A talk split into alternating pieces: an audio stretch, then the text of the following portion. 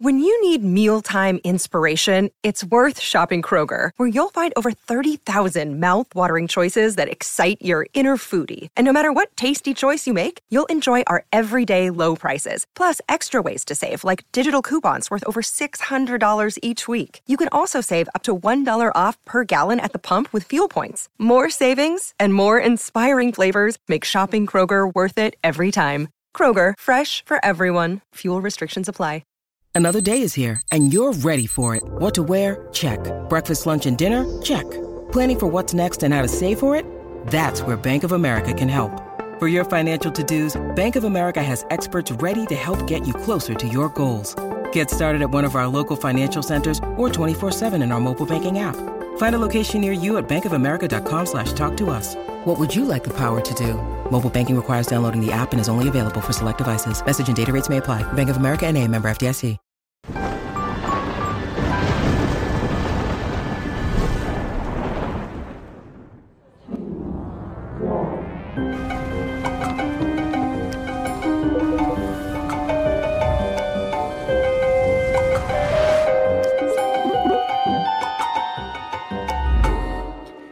Salve, salve, amigos da ciência em todo o mundo!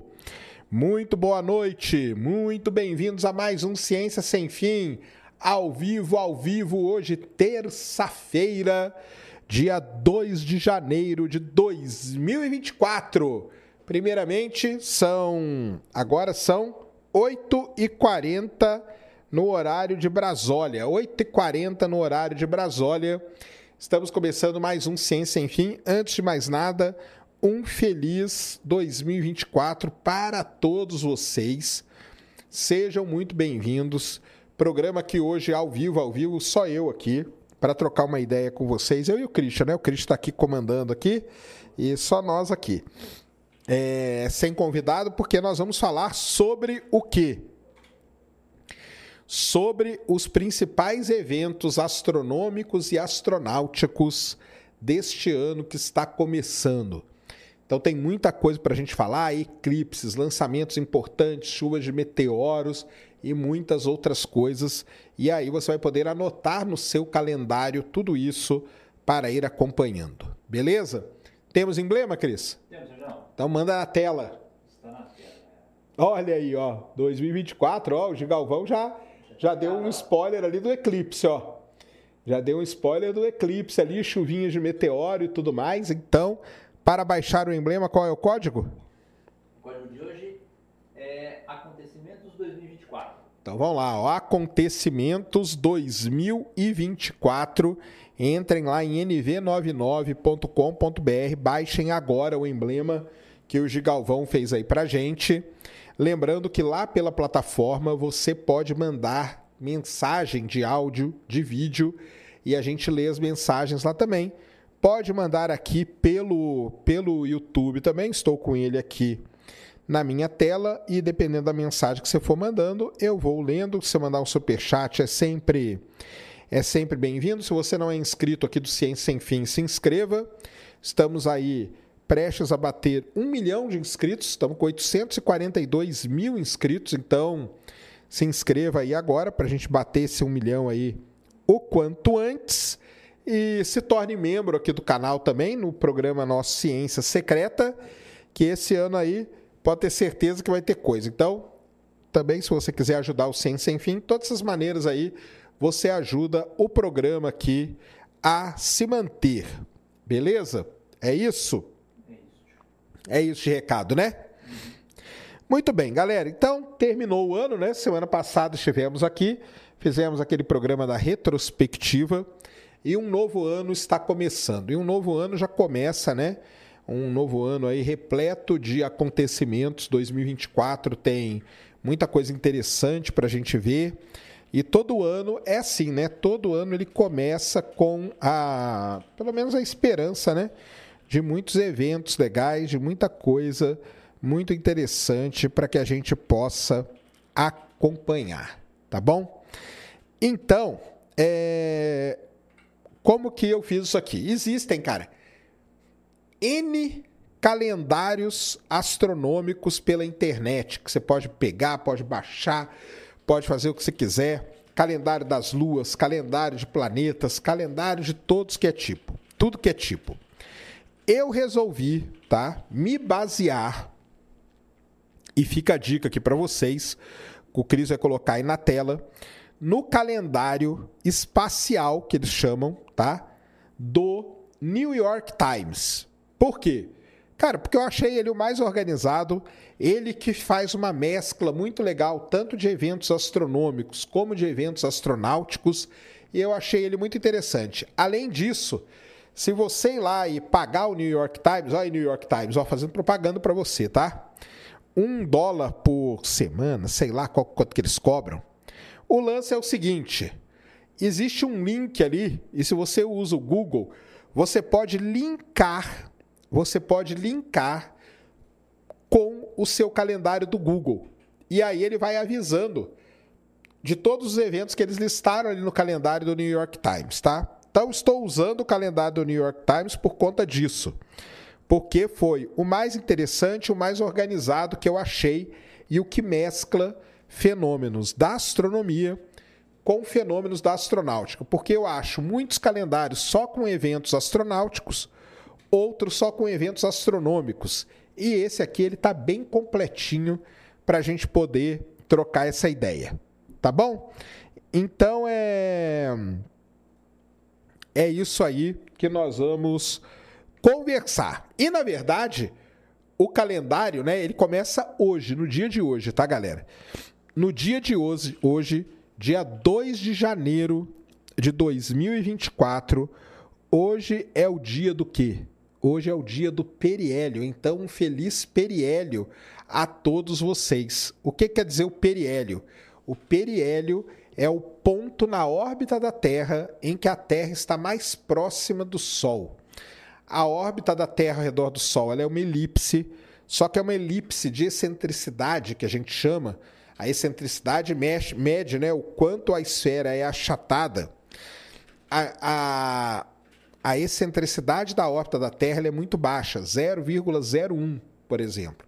Então quer dizer que a órbita da Terra, embora seja uma elipse, ela é quase uma circunferência ao redor do Sol.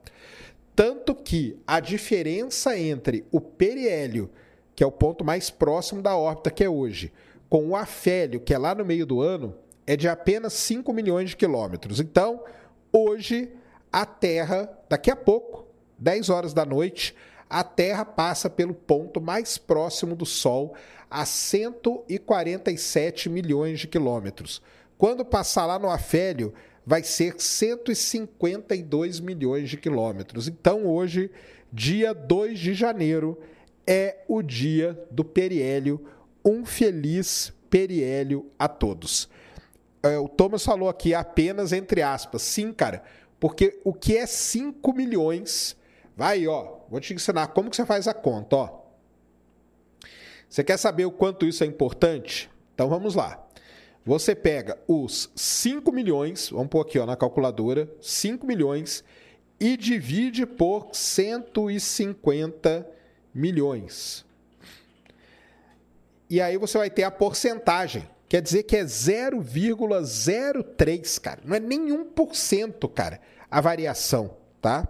Então é muito pouca, cara. Muito pouca mesmo tá? Muito pouca a, a diferença entre o afélio e o periélio, tá bom? Então é isso que acontece. É, deixa eu ver aqui. Sérgio, faz um favor para nós. Nunca vai em uma discussão terraplanista. Valeu, o, ba, o Bases. Pode deixar, tá, cara? Então é isso que está acontecendo hoje. Primeiro evento do ano, então, para você começar aí o seu, o seu ano, é dia 2 de janeiro, o periélio, dia do periélio, a Terra está no seu ponto mais próximo com relação ao Sol. Então, isso o Cris vai rodando ali, ó. Ele vai ver que a primeira coisa que eles falaram é isso aí. Ah, quer dizer que no periélio é, nós estamos com é mais quente e no afério é mais frio? Não, não é. Lembrando que as, as estações do ano, as estações do ano não estão ligadas à distância entre a Terra e o Sol. As estações do ano estão ligadas a, em relação à inclinação do eixo de rotação da Terra. Então, o periélio não quer dizer que vai estar mais quente, no afélio não quer dizer que vai estar mais frio.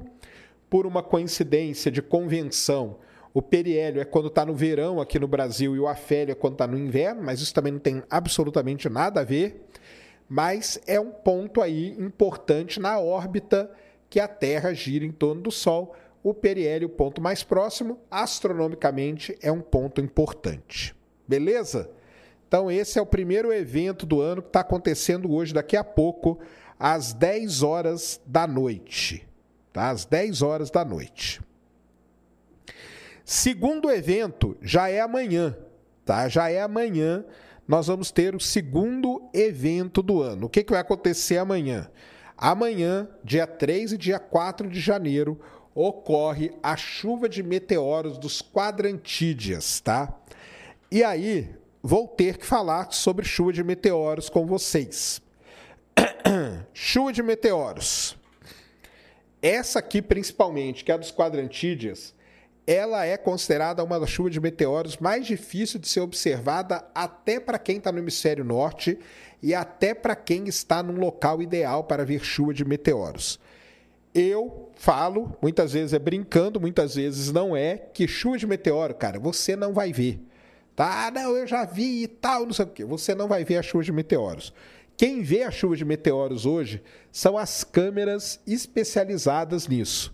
Como que a gente sabe disso? A maior prova disso foi o ano retrasado, né, em 2022, quando ia ter a famosa tempestade de meteoro, que iam cair 20 mil meteoros por hora. Sabe quantos que nós vimos? Nenhum. Dois, três, quatro, entendeu? Agora, as câmeras vêm. As câmeras especializadas da Bramon e das outras redes de monitoramento de meteoro, elas sim detectam. Por quê? porque elas são, é, vamos dizer assim, modificadas e elas têm a sensibilidade para fazer isso. E outra, elas estão olhando para o sol a toda hora, para o céu a toda hora, tá bom? Então, assim, tudo bem, mas a chuva de meteoro dos quadrantídeas ela é importante porque ela marca o início do calendário das chuvas de meteoro que nós vamos ter ao longo do ano. Vamos ter as Perseidas, vamos ter as Geminídeas, a Orionídeas e por aí vai a gente tem todo ano essas chuvas de meteoros se repetem. Tem ano que algumas chuvas são melhores do que as outras por determinadas condições, principalmente por condições observacionais, no caso da Lua. Quando tem lua cheia, a chuva de meteoro não é tão boa de ver, porque o brilho da Lua acaba ofuscando. Quando a Lua é nova, a chuva de meteoro ela fica mais fácil de você detectar os, os meteoros. Então, é, vamos ver. É um evento? É um evento. Essa, falando dessa especificamente, dos quadrantídeas, ela já é uma das chuvas de meteoros mais difíceis de serem observadas, tá? Então, é... tente ver, lógico, né? Sempre é bom. Com certeza você vai ver aí as câmeras da Bramon e das demais redes aí mostrando alguma, vários meteoros, porque essas câmeras sim, elas costumam detectar muitos meteoros à medida que eles vão caindo. Mas não deixa de ser um evento e é essa semana mesmo que é as quadrantídeas. Beleza? Tranquilo até aí?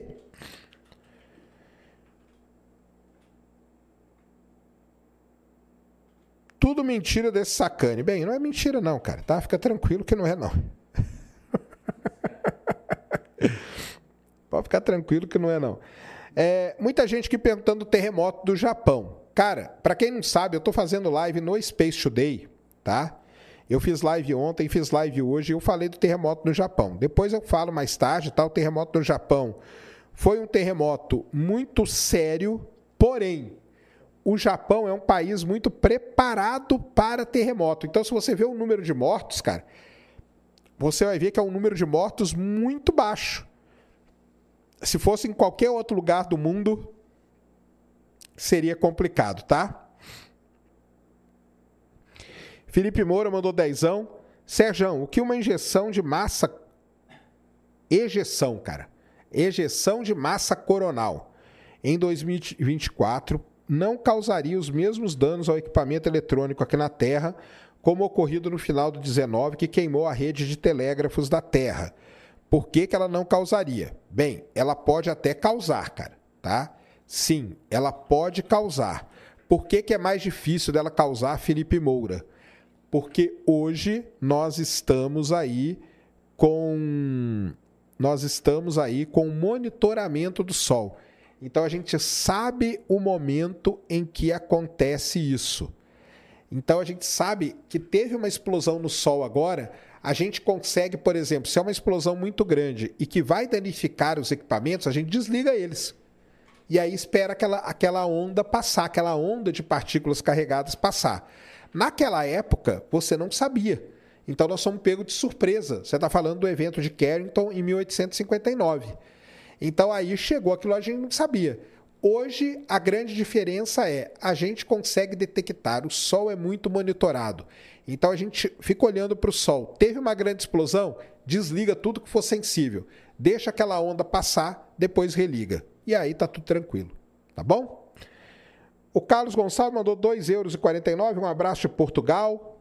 Porto. Bom ano, bom ano aí para galera, para os nossos é, patrícios.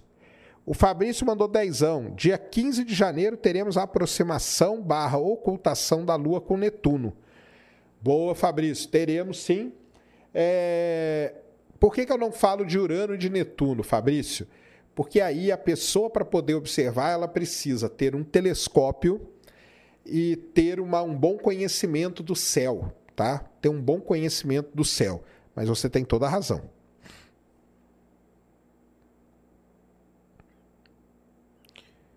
Quando o cometa Halley volta, ele não tinha que ir reto, não tinha que ir reto, e ele volta em 2061, tá bom?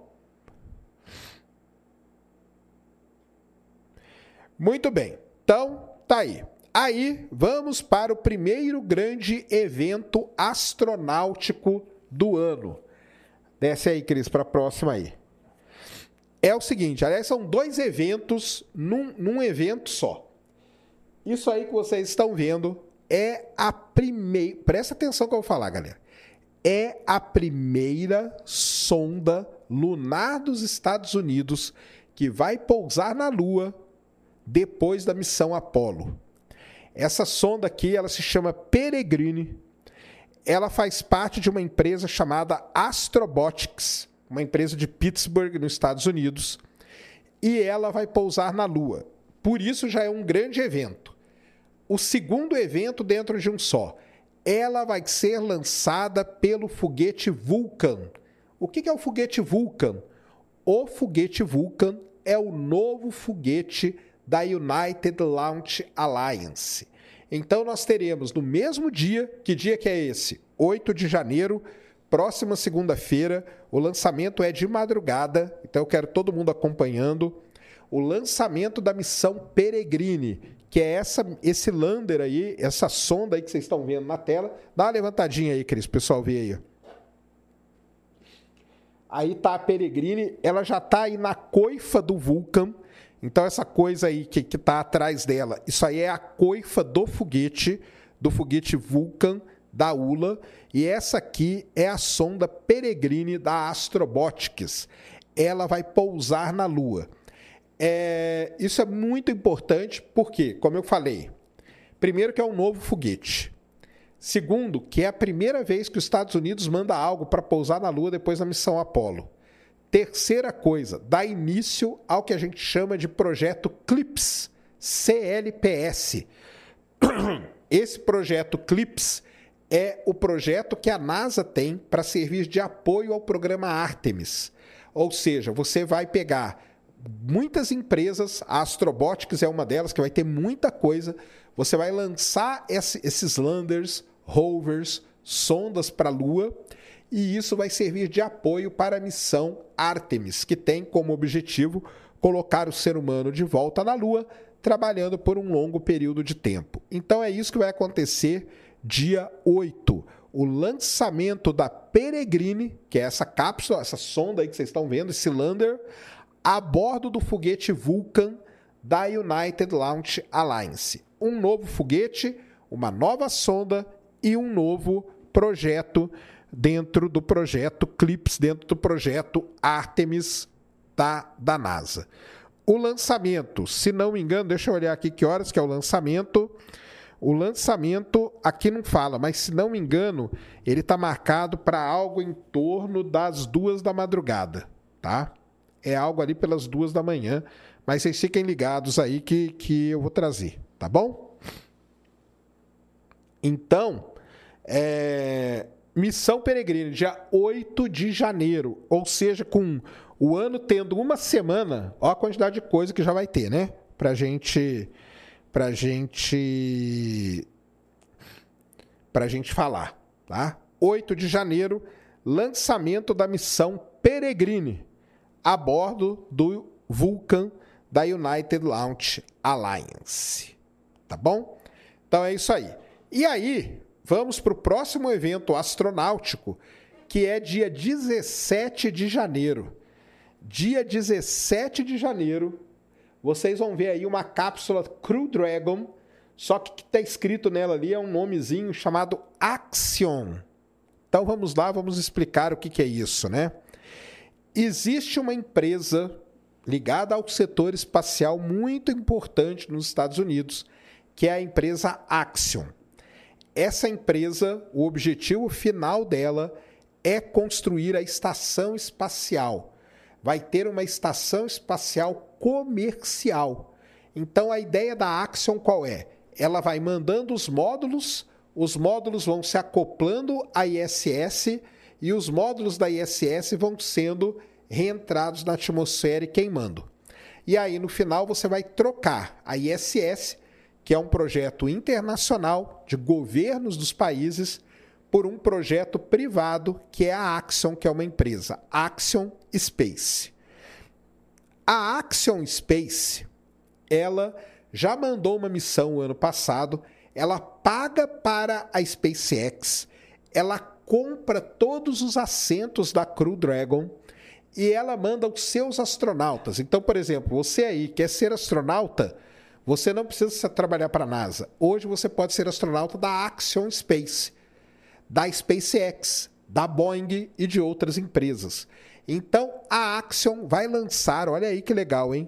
Dia 17 de janeiro, teremos então o lançamento da missão Axion para a estação espacial é a missão conhecida como AX-3. Por quê? Porque é a terceira missão da Axion. Ela já mandou duas anteriormente. Quem vai voar nela? O primeiro astronauta turco, o Alper Gezeravati. O Marcos Wandt, que é o astronauta da Suécia. E o Walter Villadei, que é um astronauta, um piloto da Força Aérea Italiana. E esse esse Walter, Walter Villadei, ele já voou na Virgin Galactic. Então, dia 17 de janeiro, anotem aí na agenda, tá? Dia 17 de janeiro, teremos o lançamento da Axion. O lançamento vai acontecer às 7 e 11 horas de Brasília, tá? E vai ser o primeiro lançamento tripulado do ano, o lançamento da Axion para a estação espacial. É muito importante esse lançamento, porque, como eu falei, a Axion é uma empresa que ela pretende é, trocar a ISS pela estação espacial dela. Beleza? Então, estão anotando tudo aí, né? 8 de janeiro, lançamento da Peregrine. 17 de janeiro, lançamento da missão Axion para a estação espacial. Beleza? Próximo evento.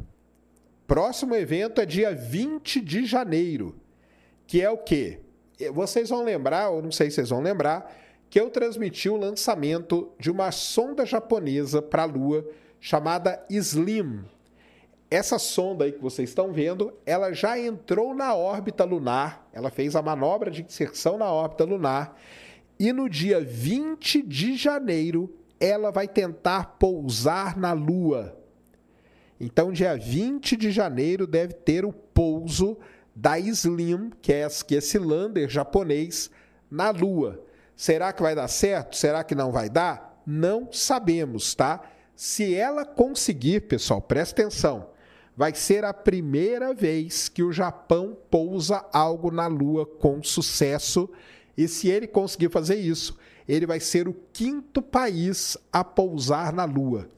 Missão Slim japonesa, uma missão que está indo lá para estudar a Lua e para fazer, né, principalmente essa parte de voláteis, de água e tudo mais. É uma missão muito legal que deve pousar na Lua dia 20 de janeiro. Vamos acompanhar e vamos ver se vai acontecer, tá?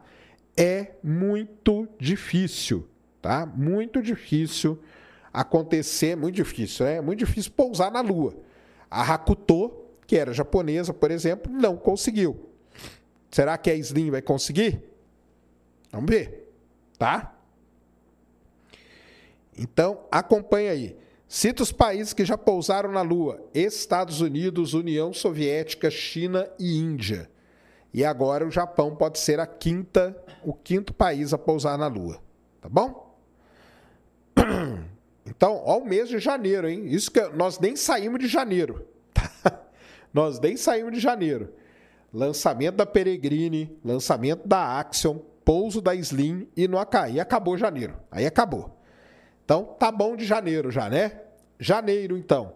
Anotaram tudo aí na agenda de vocês? Anotem tudo aí na agenda de vocês.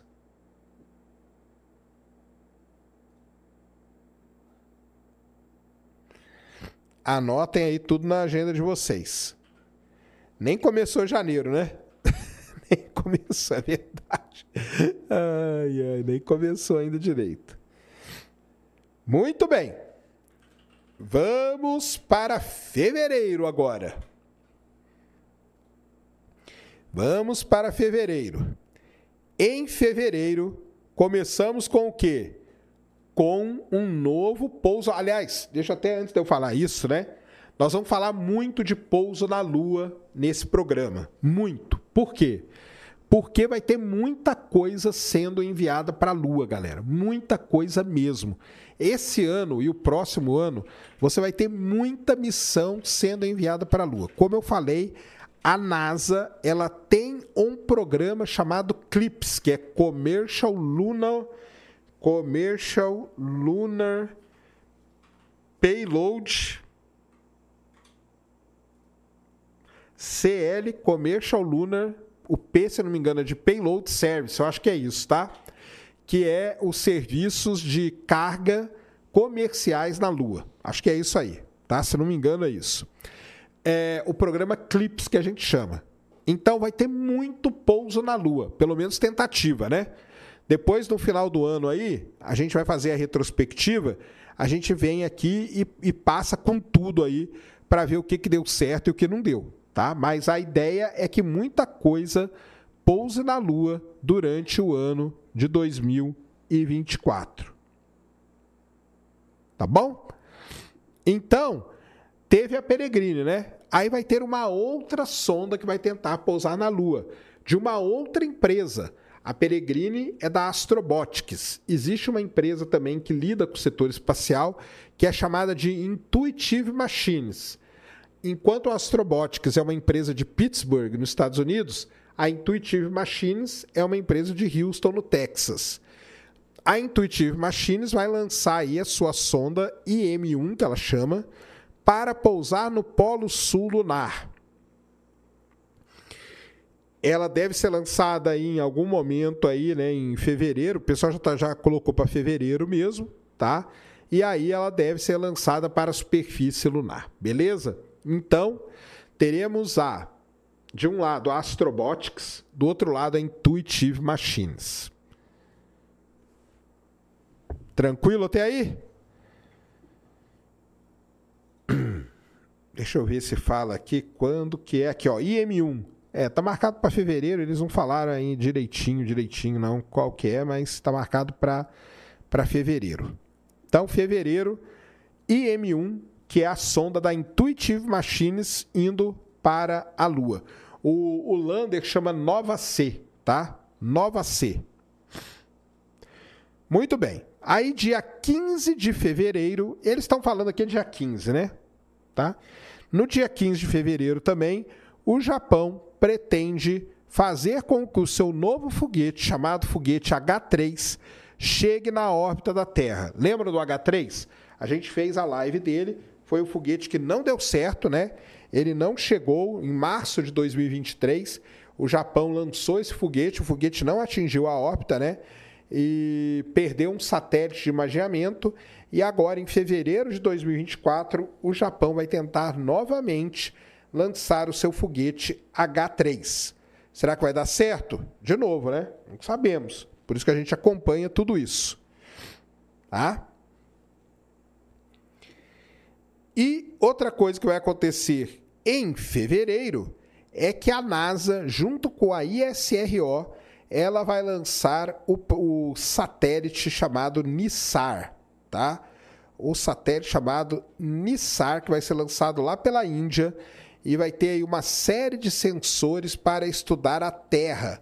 Então, para estudar o gelo, é, como que o gelo está variando na Terra, para estudar como que o, o problema ambiental, né? Então, deslizamentos de terra, incêndios, inundações. Então, tudo isso vai ter esse, esse lançamento aí já em março tá, da, da NASA com a ISRO. Aí, dia 20 de março, um dia muito importante, né? Porque é o dia do equinócio.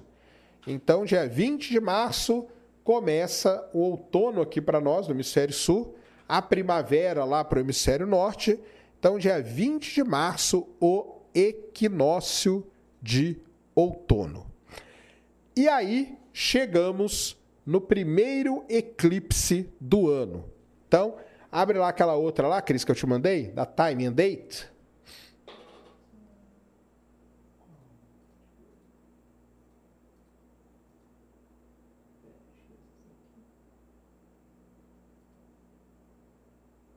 Não. É ali, ó, Solar and Lunar. Esse, isso. Então tá aí, ó, 24 a 25. Clica nesse primeiro cara aí, ó. Então, estamos agora no dia 24 de março, 25, né, melhor dizendo, 25 de março de 2024, quando vai acontecer um eclipse da lua. Que eclipse que é esse? Eclipse penumbral, galera. Penumbral. Ou seja, a lua só vai passar pela penumbra da sombra da Terra. O que é penumbra? Quando você tem o Sol, o Sol ilumina a Terra, a Terra projeta no espaço uma sombra. Aí, para quem estudou ótica, como o Sol não é uma, fonte pontual de luz, a sombra dele tem penumbra e umbra. E a penumbra, que é a região ali mais fraquinha de todas, é onde a Lua vai passar. Então, no dia 25 de março, faltam 82 dias aí para o eclipse, ó, tá vendo? A Lua passa pela penumbra da Terra. E aí, o que, que você vai conseguir ver? Praticamente nada, tá? Você só vai conseguir, você só vai conseguir ter uma ideia de que, de que, de que você viu o eclipse se você tirar uma foto antes e uma foto durante o eclipse. Aí você vai ter a sensação que a lua ficou um pouco mais escura. Tá? É só assim para você ver. Dificilmente alguém vê um eclipse penumbral, tá? Ou sabe que ele está acontecendo. Desce aí um pouquinho, Cris. Esse aqui é o site Time and Date, é o melhor site para isso, tá? E aí, vem aqui no nosso Pode clicar aí ó, no mapa ali. Isso, esse aí. É, clica nesse. Desce aqui. Dá um zoom aqui nesse mapa.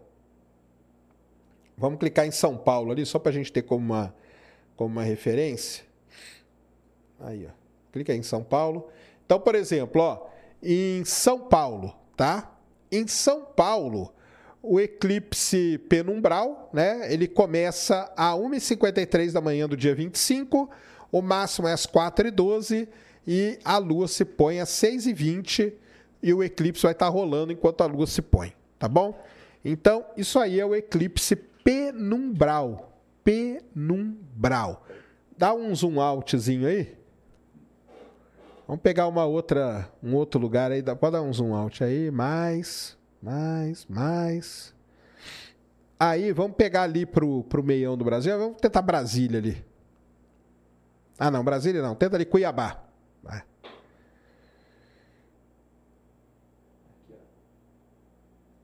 Isso. Cuiabá, por exemplo, ó, o eclipse começa à meia-noite e 53, o máximo é às 3 e 12 da manhã e ele termina às 5 e 52, às 5 e meia da manhã. Tá? Então, quem tiver em Cuiabá, quem tiver de Brasília para lá, vai ver o eclipse inteiro. Quem tiver de Brasília para cá, vai ver a lua vai se pôr eclipsada. Mas, de novo, é um eclipse penumbral é um eclipse penumbral, ou seja, você provavelmente não vai ver absolutamente nada. Tá? Não vai ver absolutamente nada. Como eu falei, para você ter uma noção de que a lua está eclipsada, você vai ter que fazer uma foto antes e uma foto depois. Porque aí você vai ver o brilho da lua antes e depois. Logicamente, você vai ter que manter os mesmos parâmetros da câmera que você vai usar. Porque se você trocar os parâmetros, aí ferrou. Então você tem que fazer uma foto antes do eclipse, tem que fazer uma foto depois do eclipse. E aí você vai ter, ou durante o eclipse, no caso, e aí você vai ver que a lua vai estar um pouco escurecida. Esse é o eclipse penumbral. Esse eclipse será esse ano? Sim, será esse ano, dia 25 de março de 2024. E aí, acontece o quê? Vamos chegar no mês de abril, o famoso mês de abril. Ô, Cris, pega uma coquinha ali para mim. Tem a Coca Zero aí?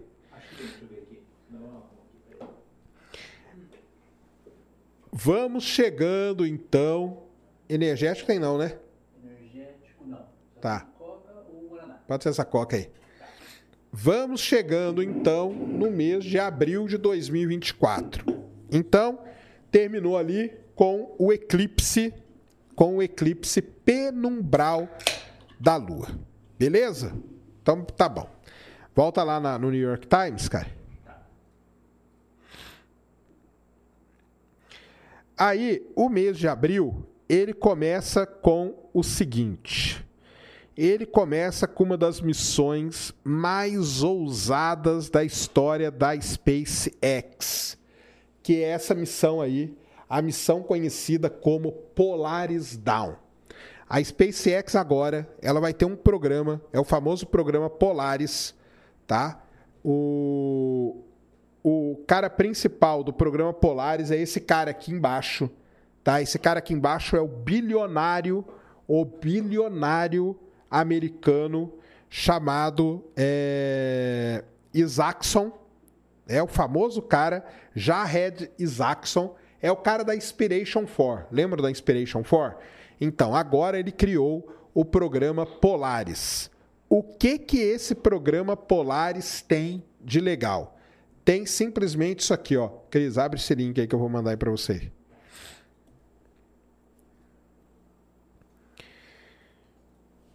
O programa Polaris Down da USA, então, é o Jared Jackson, que vai levar aquela turma.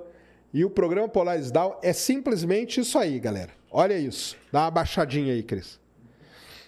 É isso, ó. Eles vão levar uma Crew Dragon, mas eles vão fazer o quê? Eles vão fazer uma caminhada espacial usando a Dragon, cara. Então a Dragon ela vai abrir ali, ó, a tampinha da frente dela. E ali da tampinha da frente vai sair um astronauta tethered, que a gente chama, ou seja, ele vai estar ligado por um cabo. E aí ele vai ficar passeando no espaço.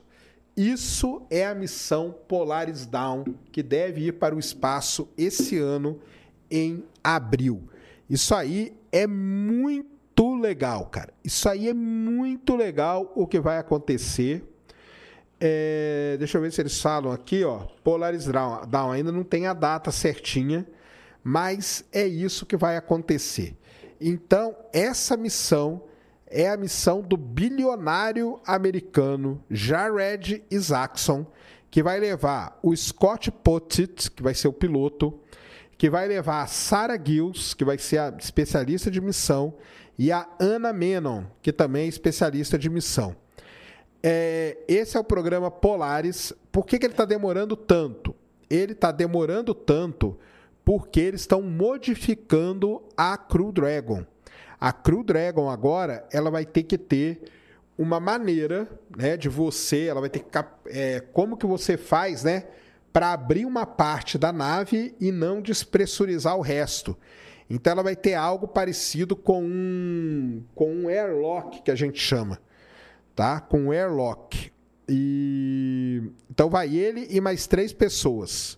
Vai o Jared Saxon, vai um outro cara astronauta e duas mulheres também astronautas, tá?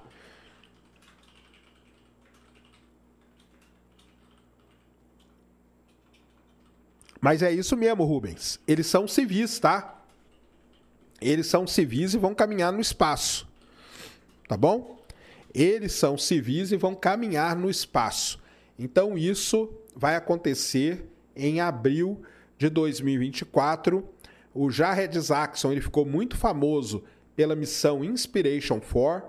Em 2022 ele anunciou voos adicionais e esse ano, então, ele já. Ele, o que, que ele faz? A mesma coisa que a Axion faz. Ele vai lá e. é como se ele estivesse comprando uma cápsula da SpaceX. É como se estivesse comprando uma cápsula da SpaceX. E vocês sabem qual é o plano dessa missão Polaris? Vocês têm ideia qual é o plano da missão Polaris? Vocês não sabem, né? Mas eu vou falar para vocês. A ideia da missão Polaris é, de alguma forma, ajudar o Hubble a se manter no espaço. Então, eles querem, por exemplo, se o Hubble estiver perdendo altitude, eles vão lá e levantam a órbita do Hubble com a Crew Dragon, cara. Olha que doideira que esses caras querem fazer, tá? Então, é... tem coisas muito interessantes aí para acontecer. A Axion é o ano né, que nós vamos ver várias empresas. Então, eu já falei o nome ó, da Astrobotics, da Intuitive Machines, da Axion, da Polaris. Né? Então, tem várias empresas entrando no ramo espacial. Tá? Então, isso aí vai ser muito legal de acompanhar. Esperamos que não atrase mais, porque a mudança a mudança na, na Crew Dragon foi uma mudança muito grande que eles tiveram que fazer para permitir com que você faça uma caminhada espacial. Fazer uma caminhada espacial não é algo fácil, porque você precisa que a cápsula tenha um pedaço dela que você abra, ou seja, despressurize, que a gente chama de airlock, enquanto o resto da cápsula se mantenha pressurizado. Beleza?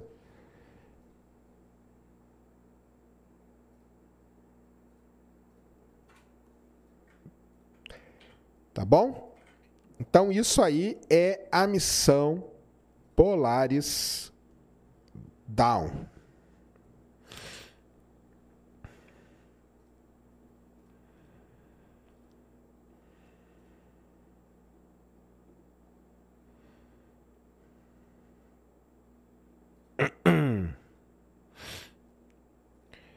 Show de bola até aí? Ó, pra quem tá perguntando aqui, quem que tá perguntando aqui toda hora de um exoplaneta? Sim, cara, ele existe, mas não tem nada demais nele, tá? Nada demais. Deixa eu ver aqui quem que perguntou aqui. Aqui, ó. Felipe, Sérgio, o Kepler 452b existe mesmo? Existe, tá? Existe mesmo. É um exoplaneta aí, é uma, uma super terra, tá? Ele é uma super terra.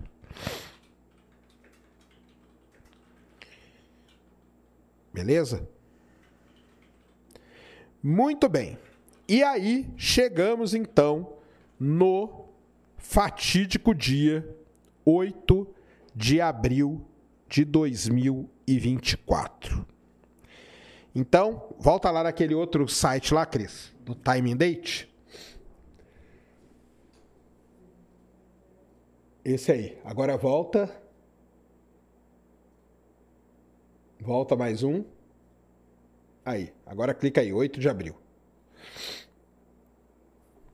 Muito bem, pessoal. Então, é, nós tivemos é, ali em março, 25 de março, o eclipse da Lua. certo? Então vamos lá, ó.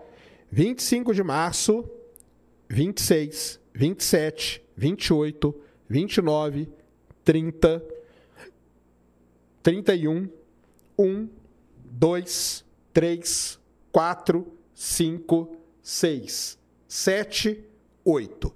Exatamente 14 dias depois. Então, aprendam o seguinte. Aprendam o seguinte. Toda vez que tem um eclipse da Lua, 14 dias depois tem um eclipse do Sol. Beleza?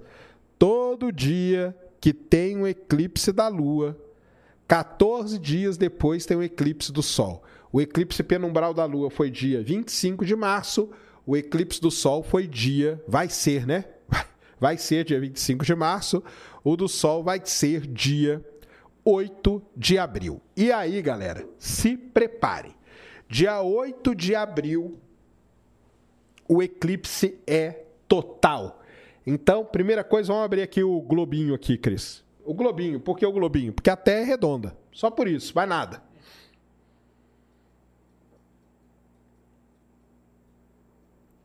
Então, ó, ele é um eclipse que vai começar lá no meio do Oceano Pacífico,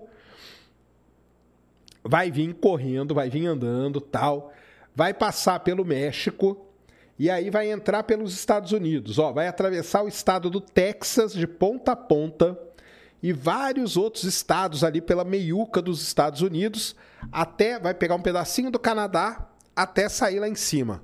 Tá vendo? Então, é um eclipse muito esperado, tá? Muito esperado. Vão ter várias coisas interessantes. Primeira, deixa eu ver se eu acho aqui. É... Dia 8 de abril é uma segunda-feira, tá bom? É, existe nos Estados Unidos uma corrida muito importante de carro, que é a chamada corrida de Indianápolis. Beleza? Indianápolis 500 milhas. Todo mundo já ouviu falar nela? Já, né? Ou não? Sabe o que vai acontecer?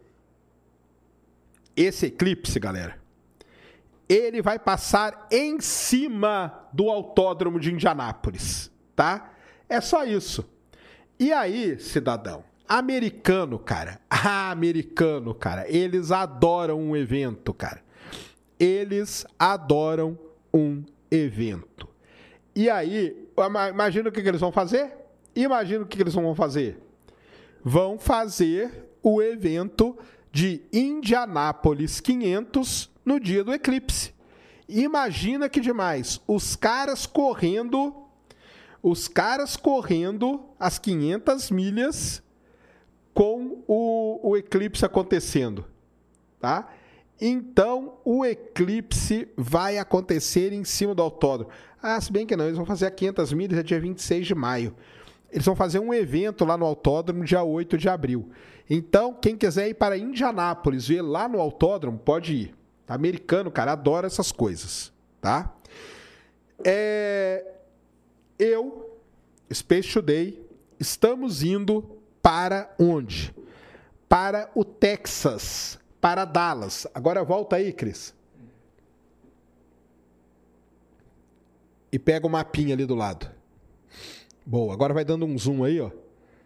Dando um zoom, pode dar um zoom. Vai ali no Texas ali, ó. Texas. Parará. Dá, dá um zoomzinho out aí. Uh, tá ali em cima, ó. Ali em cima, Dallas. Aí dá um zoom aí. Isso. Então é o seguinte. Olha só, pessoal. Presta atenção aqui numa coisa. Ah, clica aqui que eu acho que você põe a tela toda, ó. Boa. Olha só que demais, hein? Preste atenção nisso aqui.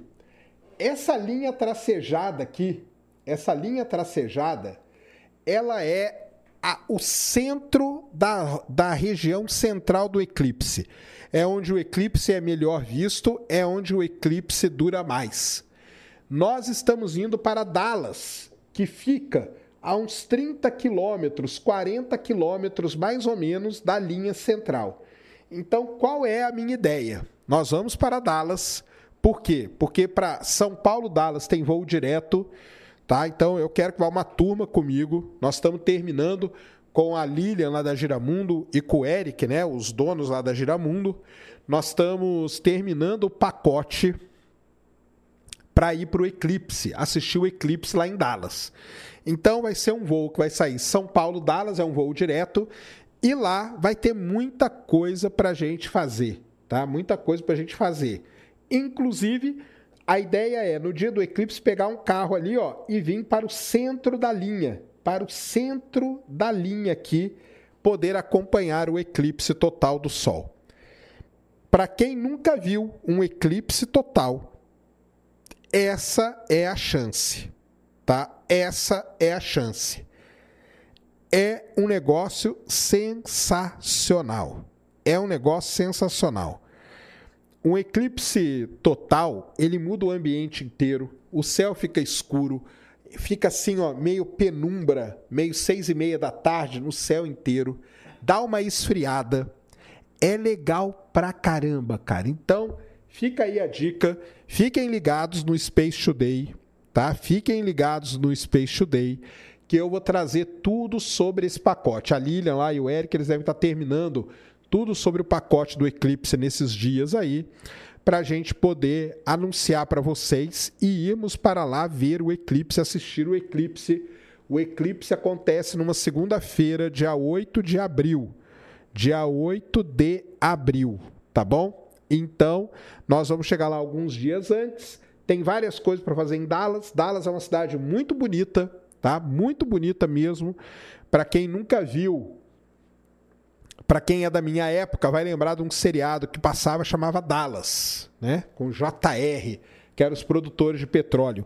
Dallas é uma das capitais do petróleo aí no mundo. É, ali do lado de Dallas tem Fort Worth, tá? Aquela cidadezinha ali, Fort Worth. Existe ali um planetário muito bonito, um museu de ciências muito legal. Então, um dia nós vamos no planetário, um dia nós vamos jantar. Em Dallas tem uma torre, chama Torre Reunion. Depois vocês procuram aí chama Torre Reunion. É uma torre altíssima, assim, linda, dá uma vista da cidade maravilhosa. Aí nós vamos fazer um evento no hotel lá sobre o eclipse e depois, no dia, nós vamos pegar um carro e vamos até ali, ó, até a linha central para poder acompanhar o eclipse. A vantagem dos Estados Unidos é que você tem infraestrutura muito boa para a gente poder fazer tudo isso. Então é isso que vai acontecer. Casal 20, é da época do Casal 20, que chamava Dallas, tá? É... Então, fiquem ligados. Quem tiver afim de ir com a gente, eu vou anunciar aí pra gente poder, duvido, levar o chat. Pô, levar o chat é foda, né, cara? Pô, tem quatro, quase 5 mil pessoas aqui, cara. Se eu tivesse dinheiro, eu levaria, cara. Tá? E. E é isso que vai ser legal. Também tem o Dallas Cowboys, isso mesmo. Só que não vai estar tendo jogo mais, né? Mas tem o estádio do Cowboys, que é um estádio lindíssimo lá em Dallas. Tem muita coisa, né? É uma cidade muito interessante. Ali tem o. Foi em Dallas que o JFK, né? O Kennedy foi morto.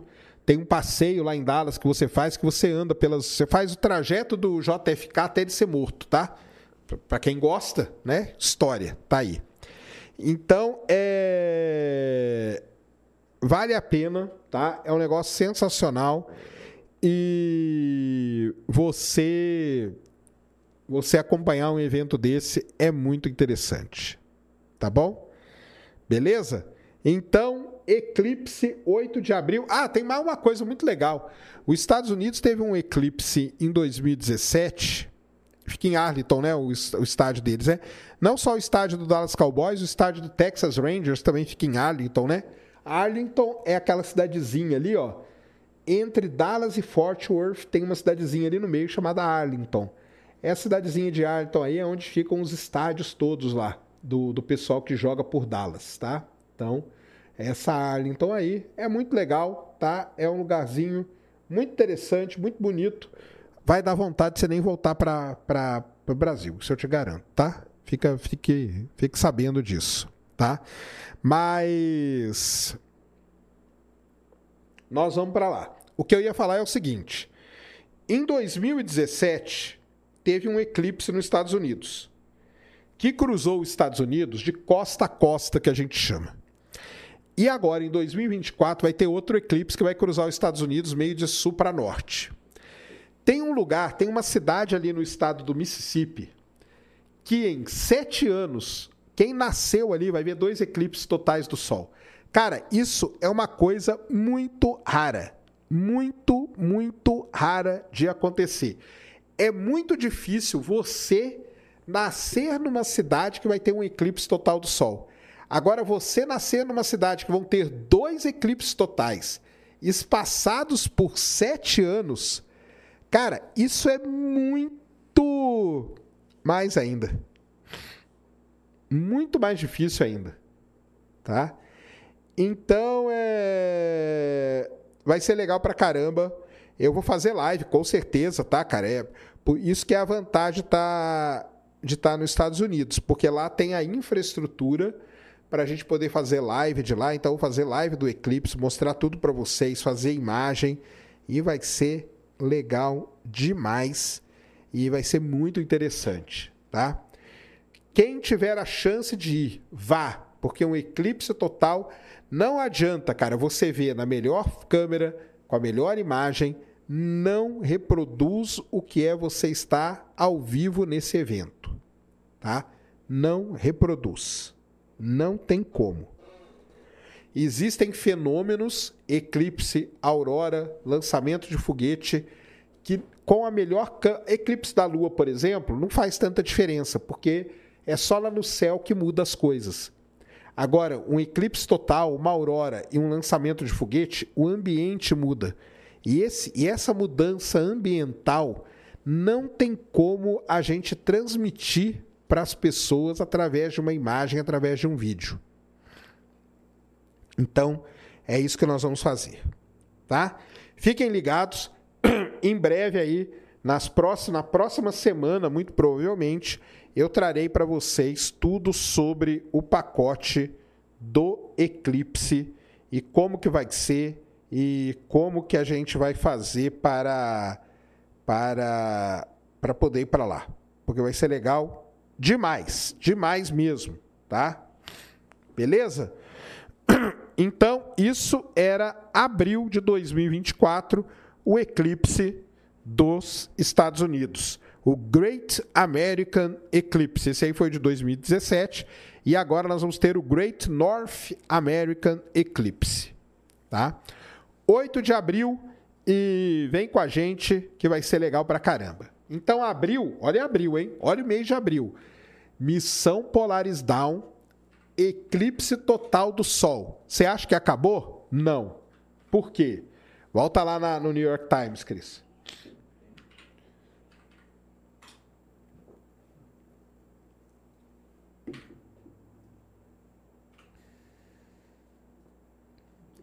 Então, esse aí já foi, que é o.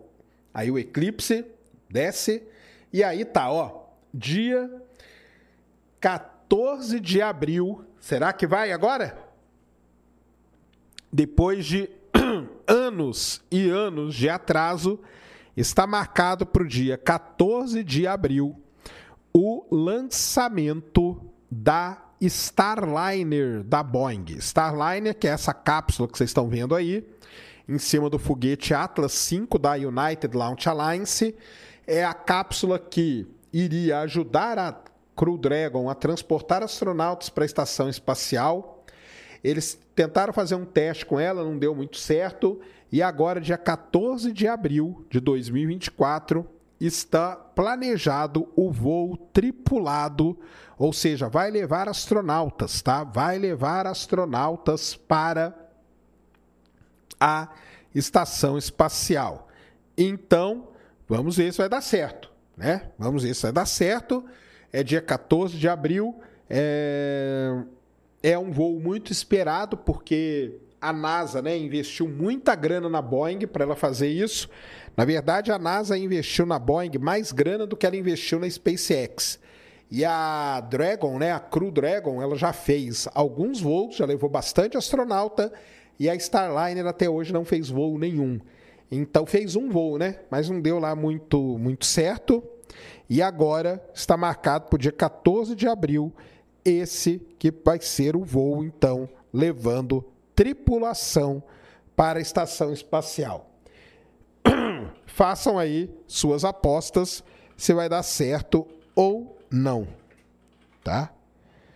Façam aí suas apostas para ver se vai dar certo ou não o voo da Starliner.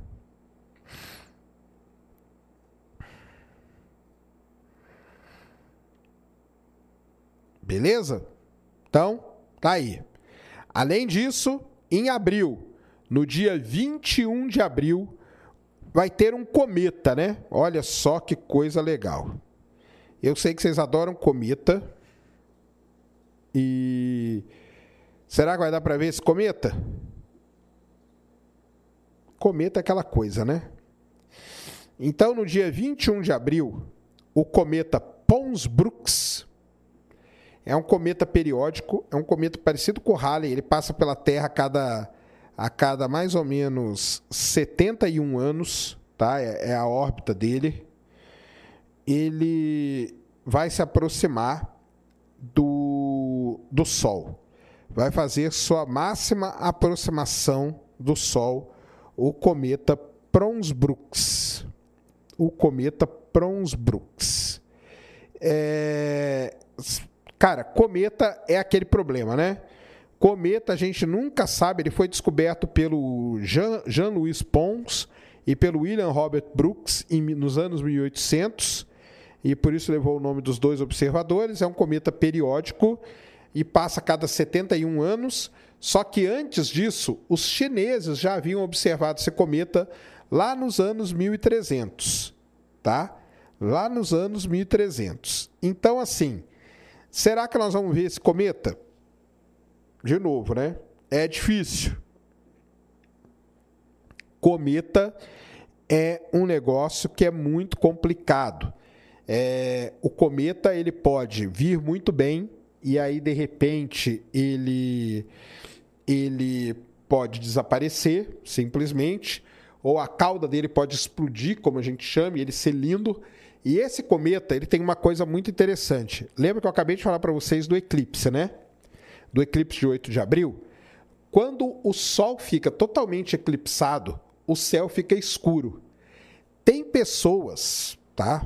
Tem aí observadores, astrônomos e tudo mais, que estão com a esperança, olha só isso, hein? Estão com a esperança de ver o cometa Pons Brooks durante o eclipse total do Sol. Aí seria um negócio espetacular. Se isso acontecer, vai ser sensacional. Se isso acontecer, vai ser sensacional. Então, existe a ideia, a esperança de se ver o cometa no mesmo dia do eclipse. Na hora que o Sol ficar eclipsado, a gente conseguir ver o cometa no céu. Temos que esperar, tá? Dia 21 de abril ele faz sua aproximação máxima com o Sol, mas antes né, ele vai estar ali de maneira que a gente consiga ver. É, existe também a esperança, seguindo a curva de luz do cometa, de que ele possa ser visível a olho nu no hemisfério norte. Então, é talvez aí o cometa mais aguardado para esse ano de 2024 é o cometa Pons Brooks, que vai passar aí no finalzinho de março, início de abril, e aí nós vamos ver o que, o que vai acontecer. Se nós vamos conseguir ver ou não, quem vai conseguir ver.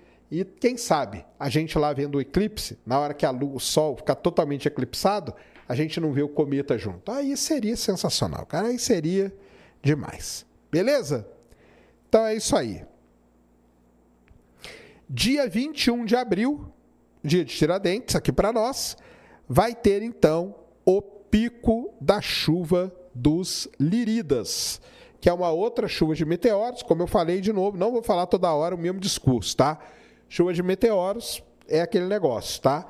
Mas você quer acompanhar? Não tem problema. De 21 para 22 de abril é o pico da chuva de meteoros dos Lirídeas, que a gente fala. Por que, que a chuva de meteoro tem esse nome, né? É, por causa da constelação Perseidas, Orionídeas, Lirídeas, é tudo nome de constelação, que é aonde fica o radiante da chuva de meteoros. Radiante é o ponto no céu de onde dá a impressão que todos os meteoros estão vindo, tá? Embora todos eles sejam paralelos, quando a gente olha para aquele ponto, parece que eles estão surgindo de um mesmo ponto por conta da perspectiva. Então, a gente chama aquele ponto de radiante, beleza? Então, de 21 a 22 de abril, chuva dos Lirídias. Beleza? Aí chegamos no mês de maio. Chegamos no mês de maio. Vai descendo aí, Cris. Chegamos no mês de maio. E no mês de maio vai acontecer uma coisa muito. Lembra que eu falei para vocês o negócio da lua? Olha aí quem vai para a lua no mês de maio. Olha aí. Os chineses, galera. Então está planejado para maio de 2024 o lançamento da missão Chang'e 6. O que é a missão Chang'e 6? Pegar amostras do lado oculto da Lua e trazer para a Terra. Só isso. Só isso. Mais nada. Então, em maio de 2024 deve acontecer a missão Chang'e 6 chinesa, uma missão que deve pousar no lado oculto da Lua, aquele lado da Lua que a gente não vê aqui da Terra, coletar amostras, trazer essas amostras para a Terra. Lembrando que a China fez isso ali em 2020 com a, com a Chang'e 5 e deve repetir agora com a Chang'e 6. Então, outra coisa aí muito interessante Lembrando que a Lua é o único objeto né, que a gente consegue trazer amostras por enquanto. Marte está meio assim. E, e trazer amostras do lado oculto da Lua realmente é sensacional. Pode ser, né? Quem sabe eles não pousam num bolsão de hélio 3 lá que eles saibam, né? Então, isso aí é a China, né, cara? China já falei, o único mapa de hélio 3 quem tem é a China, nenhum outro país.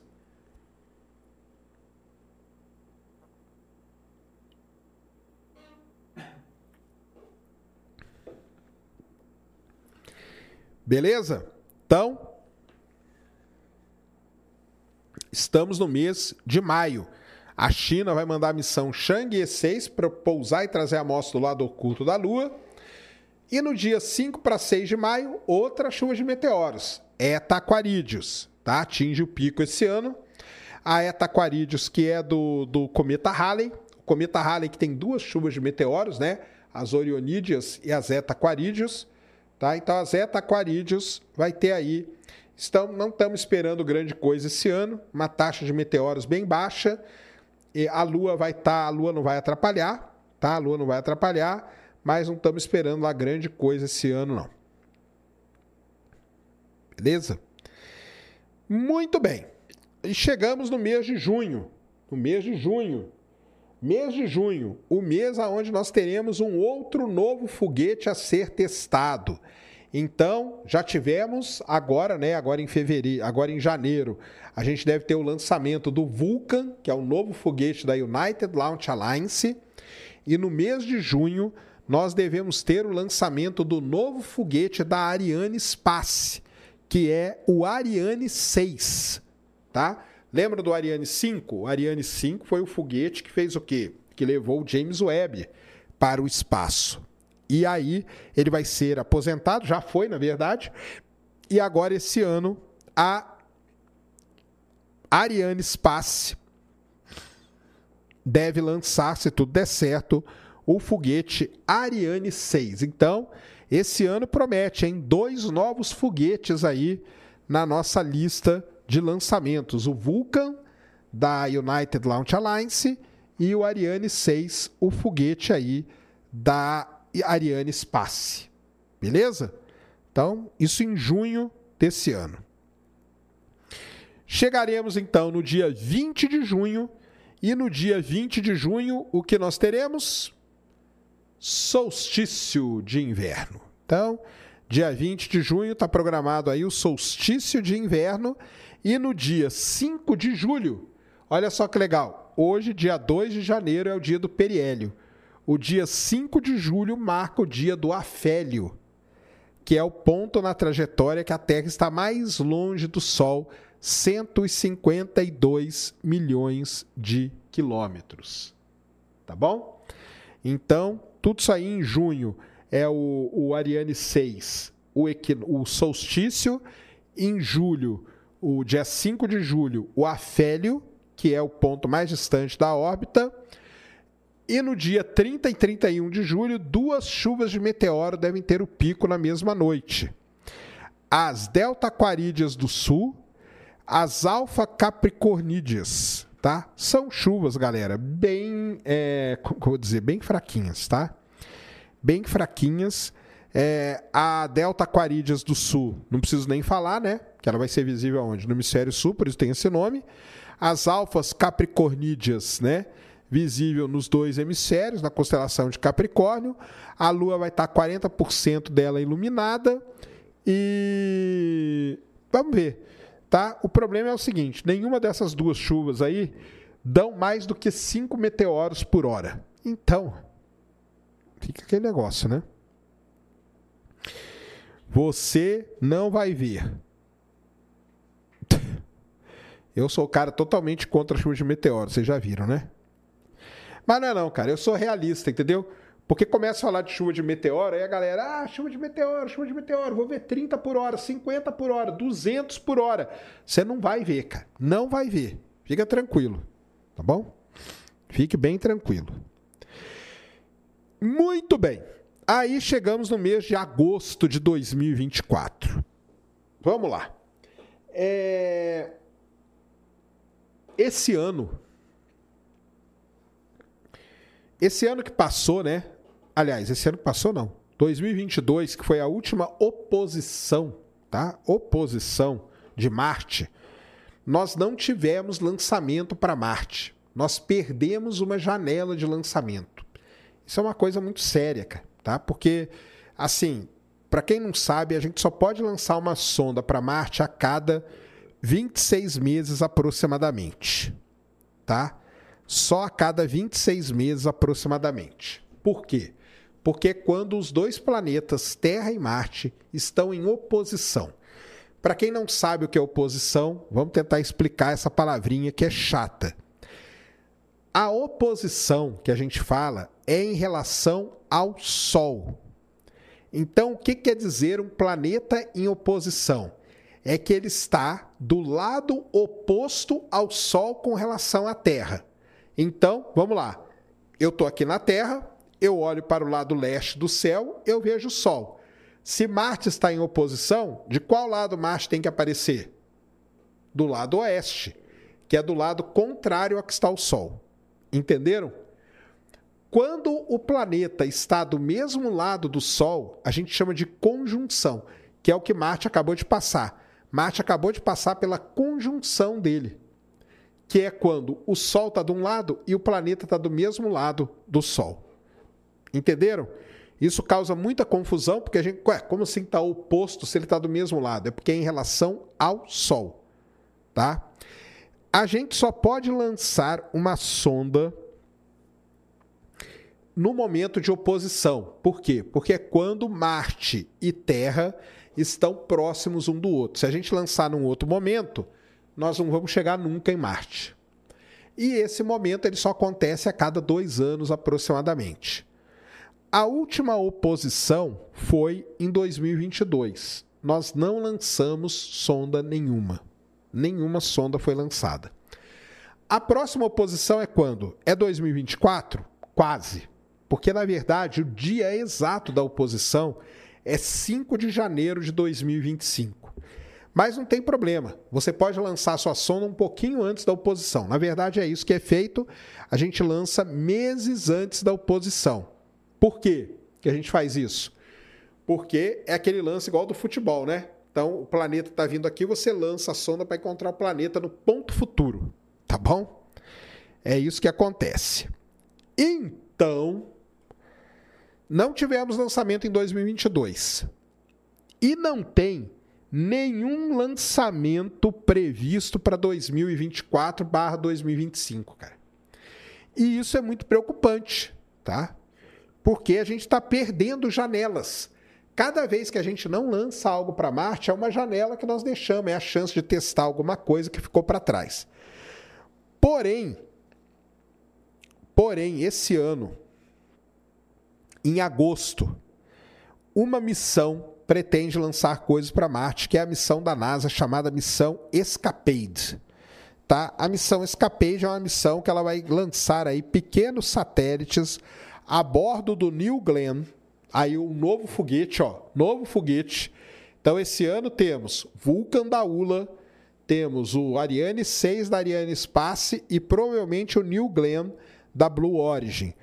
Mas aí, ó, você precisa ter o foguete pronto, testado e tudo, e ter a carga pronta. Será que vai acontecer isso? Não sabemos, mas está planejado para ser lançado esse ano, em agosto, a missão Escapade para a Lua. Beleza? Aí chegamos no dia 11 12 de agosto, que é o famoso dia da chuva de meteoros de quem? Das Perseidas, tá? Perseidas que é a chuva de meteoro muito, muito famosa. E esse ano aqui vai estar tá ruim. Por quê? Porque a lua vai estar tá quase cheia.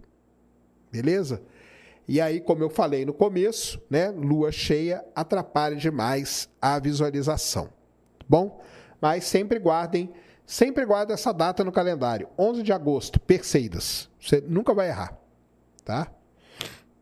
Nunca vai errar. Muito bem. Chegamos então no dia 17 de setembro, dia do meu aniversário. Mas isso é o de menos. Volta lá naquele outro site lá, Cris, o Time and Date. Agora volta aí. Volta mais um. Tá ali, ó. 17 de setembro, eclipse da Lua. Ah, vai ter eclipse da Lua esse ano. um eclipsezinho de nada, cara. Um eclipse dessa vez ele não é só penumbral, tá? Ele é parcial, mas ele é muito pouco parcial. Então, é, volta ali, Cris, sobe ali nesse gráfico aí, ó. Isso aí, ó. Dá uma andadinha naquela bolinha ali. Anda pro outro lado primeiro.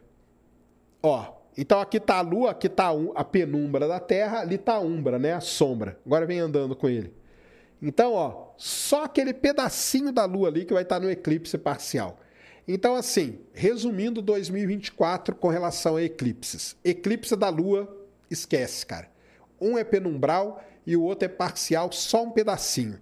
Volta lá agora, vamos no mapinha para a gente ver como vai estar no Brasil isso. Isso. Aí vai lá, vamos pegar São Paulo aí como, como base. Põe ele na cidade ali. Isso, tá bom aí. Então tá aí, ó. São Paulo, o eclipse vai ser quanto? Nem 10%, né, cara? 8% da lua eclipsada, tá? A fase penumbral começa às 21h40, o parcial começa às 23h12, o máximo 23h44, o parcial termina meia-noite e 15 e o eclipse acaba às 1h47 da madruga, tá bom?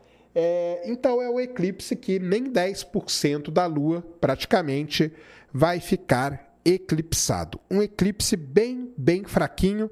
De eclipse da Lua esse ano, nós estamos bem mal mesmo, tá? Eclipse do Sol, pelo contrário, né? Nós vamos ter um total e daqui a pouco eu vou mostrar o outro para vocês, tá bom? É, então é isso aí. Dia 17 de setembro, dia do meu do meu nível, vamos ter o eclipse da Lua. Aí, 22 de setembro. O que, que acontece dia 22 de setembro? Equinócio. Então, rodamos aí todas as estações do ano. Chegamos em 22 de setembro, que é o dia do equinócio, início da primavera aqui no hemisfério sul, início do outono no hemisfério norte, no dia 22 de setembro de 2024 beleza? E aí, em outubro, vai acontecer um negócio muito legal. Aliás, em outubro tem três coisas muito interessantes. Três coisas bem interessantes, na verdade. A primeira delas é a seguinte. Qual que é a primeira delas? Se não me engano, é o eclipse. Então, volta ali no time and date. Então, nós tivemos eclipse dia. Volta aí. Volta 2. Isso aí. Então, olha só. Tivemos eclipse dia 18 de setembro. conta 14 dias. Da que dia? Da dia 2 de outubro. 2 de outubro, aí nós vamos ter um eclipse anular. Qual que é o anular? É o mesmo que a gente acompanhou agora lá em João Pessoa. Clica no mapinha ali. Esse eclipse vai ser visível do Brasil só parcial em algumas regiões ali no sul. Mas é um eclipse acessível também, cara. Tá? Não é um eclipse dos mais terríveis de assistir. Porque olha onde que ele vai passar, ó. Lá no sul da América do Sul. Dá um zoom aí, Cris. Vamos ver se tem alguma cidade aí, ó. Legal para ver. É que tem muito pouca cidade, né, cara? Olha só. Caramba, não tem cidade nenhuma, cara. É Argentina e Chile. Ele vai pegar na Argentina e no Chile. Vai, vai, vai, dando um zoom aí. Nada, cara. Não, mas aí é um parque, né? Pelo menos tem um parque ali onde ele vai ser anular, ó. É, agora vê lá no Chile, porque lá no Chile deve ter alguma cidadezinha. Não é possível, cara. Esse trecho onde está passando essa linha aqui é onde está o melhor ponto. É, o melhor ponto. É, tá terrível. Ele vai passar no meio do, dos, dos, dos ilhotas ali. Então, é isso aí. É, vai naquele parque lá na, na Argentina, cara. Tá? É no meio do deserto, né? É no meio do deserto, lá no sul da Argentina, Patagônia, deve ser isso aí, né? Ó, tem esse parque aqui também no Chile. Ah, eles falaram aqui que na Ilha de Páscoa. Então, en- vê aqui, você vai passar, é, dá um zoom out aí. Ah, não tá. Não, dá um zoom in aí. A Ilha de Páscoa tá ali na costa do Chile. Tá bem próximo aqui, será? É. Não, vai ter que procurar ali. Vai ali na, na, na lupinha ali, escreve East, Easter Island.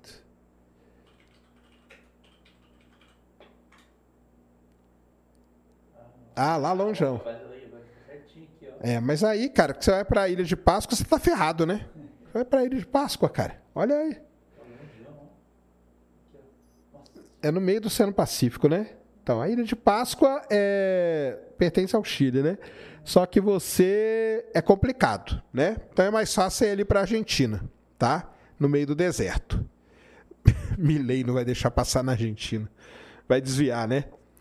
Enfim. Dá pra ir. Mas é aquele negócio, tá? Mas é um eclipse anular. Então, ó, vamos lá. Resumindo os eclipses esse ano. 8 de abril, eclipse total do, do Sol cruzando os Estados Unidos. 2 de outubro, eclipse anular do Sol lá no sul da América do Sul. Eclipse da Lua. Nós temos um em março que é que é penumbral, quase não vai dar para ver, e nós temos no dia 17 de setembro que é parcial, 10%. Ou seja, vamos para os Estados Unidos para a gente ver o eclipse total, porque esse ano está muito ruim de eclipse, tá? E foi legal ter falado isso aqui, por quê? Porque nós vimos que acontecem quatro eclipses por ano. E essa é a média, tá, galera? A média é essa, acontecerem quatro eclipses por ano. Pô, Sérgio, a Ilha de Páscoa é sensacional. Eu sei, Bela, que a Ilha de Páscoa é sensacional. O problema é chegar na Ilha de Páscoa. É longe demais, não é? Não, pode ir, pode. Procura aí um pacote para Ilha de Páscoa. Vai que alguém queira mandar a gente para Ilha de Páscoa aí, ó. Fazendo um pacotão, a gente vai para Ilha de Páscoa, transmite o eclipse de lá, porque vai ser bonito. Lá do lado das estátuas, né? Lá do lado das estátuas. Hã? Não, que é da hora é, mas o pão é longe. É, Fica... 4 mil por pessoa aqui, ó. 4 mil pessoas? Então, 4 mil pessoas, a gente dorme no mato ali do lado das, das, das estátuas. Aí, fica aí a dica, Lilian. Se estiver vendo o programa aí, ó, já fala com, o- com, o Eric aí, ó. Quiser ir pra Ilha de Páscoa, bora. É nós. Tá? é nós. Vambora. Vambora. Vou nadando pra Ilha de Páscoa, vai sim. E ainda vê, ainda pode ter a chance de ver um ET por lá, né? É verdade, ainda tem essa chance, ó. Falam que a Ilha de Páscoa tem muita aparição, ó. Quem sabe, hein? Quem sabe? Tá bom? Então é isso aí. De eclipse é isso. Chuva de meteoros esse ano, cara, também não está lá muita coisa, tá? Não está lá muita coisa. Tem as chuvas de meteoros tradicionais, só que tem chuvas de meteoros que vão é, que vão aparecer com a lua cheia, chuvas de meteoros com 5 meteoros por hora. Então, por isso, vamos para os Estados Unidos primeiro. Se vocês gostarem da experiência, nós vamos para a Ilha de Páscoa, tá bom? Beleza? Se o, se o ET aparecer na minha frente, aí eu vou acreditar, cara. Aí é lógico que eu vou acreditar. Mas para isso ele tem que aparecer na minha frente. E outra, né? Eu tenho que estar sóbrio também. Também não adianta nada. Ele aparecer e você estiver sob, efe... sob efeito de alucinógenos, né? Entorpecentes, não vai dar muito certo, tá bom? Ai, ai.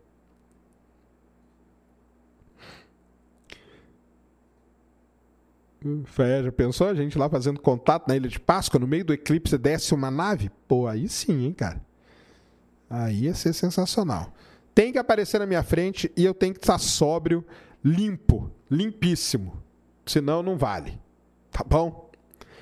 Mas é isso aí, então. É... Mas eu dei uma adiantada, né, pra gente falar do eclipse. Mas o que vai acontecer no mês de outubro são duas coisas, são dois lançamentos, na verdade, muito importantes, tá? O primeiro, qual é? O primeiro é o lançamento da missão Hera. Vamos explicar aqui então para vocês o que é a missão Hera. A NASA e a Agência Espacial Europeia criaram a missão DART. Lembra da missão DART? Que é a missão que foi lá e bateu no asteroide de Morphos e desviou a órbita dele. Muito bem. Essa missão, ela não foi uma missão única. Ela tem uma duplinha e a duplinha dela é da Agência Espacial Europeia e se chama Missão Hera. Qual é o objetivo da missão Hera? A missão Hera ela vai passar pelo asteroide de Morphos e vai fotografar, vai estudar. Lembra que a DART, o pessoal falava assim: caramba, mas não tem nenhuma imagem legal? Porque o objetivo dela não foi fazer imagens do asteroide, foi se chocar com o asteroide. Agora vai a missão Hera que vai estudar o asteroide de Morphos principalmente vai fazer o quê? Vai estudar a cratera formada pelo impacto da DART no asteroide. Então, ela vai fotografar a cratera que foi feita. E aí nós vamos saber exatamente a dimensão e tudo mais. Então, está programado para outubro o lançamento da missão Hera da Europa, que faz parte aí da missão DART da NASA. Esse é um grande objetivo dela e esse é um grande momento para o lançamento. A, a live da Dash foi coisa linda, isso foi mesmo. É um grande momento da exploração espacial. A gente vai ver uma cratera que a gente criou em outro objeto, cara. Isso aí vai ser espetacular. E não para por aí, porque depois, lá para o final de outubro, nós vamos ter o lançamento dela, Europa Clipper. Isso mesmo. A Europa Clipper deve ser lançada em outubro desse ano para chegar em Júpiter, para chegar na Lua Europa de Júpiter lá por 2030, né? Porque são 5, 6 anos de viagem, tá? Ela vai chegar em, em Júpiter em 2030 e a Europa Clipper é aquela missão que vai tentar fazer o quê? Que vai tentar estudar ao máximo a Europa para saber né, se a gente pode ter a chance, sei lá, de ter algum tipo de vida em Europa. Então já fica a dica aqui, começando um novo ano, ainda não falei dele, mas se você não viu, assista o filme Europa Report, beleza? Que aí você vai ficar por dentro de tudo isso. É, missão, então, outubro outubro desse ano, nós temos dois lançamentos aí espetaculares, tá? O lançamento da missão Hera, da Agência Espacial Europeia, e o lançamento da Europa Clipper. Lembrando que o objetivo da Europa Clipper não é achar vida em Europa. Ela nem tem isso, mas ela vai estudar as é, características do. Lá, ele falou, falei do Europa Report, tá vendo? É, ela vai estudar as características do satélite Europa para ver se ele teria as condições de é, ter vida. Beleza? Então, mês de outubro, dois lançamentos impressionantes: Missão Hera e Missão Europa Clipper. Tá bom? Hera e Europa Clipper. Show de bola? Até aí? É, dia 20 de outubro, Orionídeas. Orionídeas, que é a outra chuva do cometa Halley. Então eu falei que o cometa Halley ele tem duas chuvas de meteoros, a Eta Aquaridias e a Orionídeas, tá?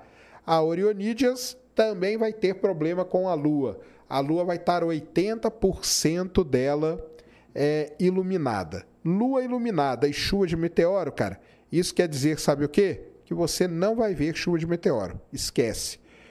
Vai terminar a live aí, eu vou ser o cara mais odiado por aqueles que, que gostam de chuva de meteoro, né? Não é verdade? Então, mas é isso aí, cara. Não, é, não tem, cara. Você não vai ver, tá? Sinto muito é, te jogar a realidade aí na sua cara. Você não vai ver. Se tiver é, lua cheia, então, pior ainda, tá? Pior ainda para você ver. Mas é isso que que vai acontecer aí é, no mês de outubro de 2024. Tá bom? Aí chegamos no mês de novembro. Novembro, a gente deve ter a chuva dos Leonídeas, que é uma outra chuva também de meteoros. Estou falando de todas as chuvas de meteoro para vocês, tá? Para depois vocês falarem que eu não falei, ó. Todas elas, tá? Qual que é o problema das Orionídeas esse ano? Lua cheia. Então, lua cheia também, a Leonídeas, né? Desculpa, vai estar tá prejudicada para ver, tá? E aí chegamos no mês de dezembro de 2024. Muito bem o que vai acontecer no mês de dezembro de 2024. No mês de dezembro de 2024 está programado para ser lançada a missão Artemis 2. A missão Artemis 2 é a missão que será a missão tripulada para a Lua isso mesmo. Vai usar o foguete da NASA SLS para levar quatro astronautas para a Lua. Quatro astronautas vão para a Lua. Provavelmente isso deve acontecer em dezembro de 2000. Estava programado para no outubro ou novembro, mas já apareceu num cartaz dezembro de 2024. Os astronautas são Jeremy Hansen, Victor Glover, Ride Wiseman e a Cristina Koch. Aliás, a Cristina Koch até postou um negócio muito legal aí, ela treinando esse final de semana aí para a missão Artemis 2. Missão Artemis 2. Clica lá naquele mapinha lá que eu te mandei. Acho que, acho que é esse aí mesmo. Desce aí. Isso. Coloca isso aí numa. Então tá aqui, pessoal. Como que é a missão Artemis 2, tá?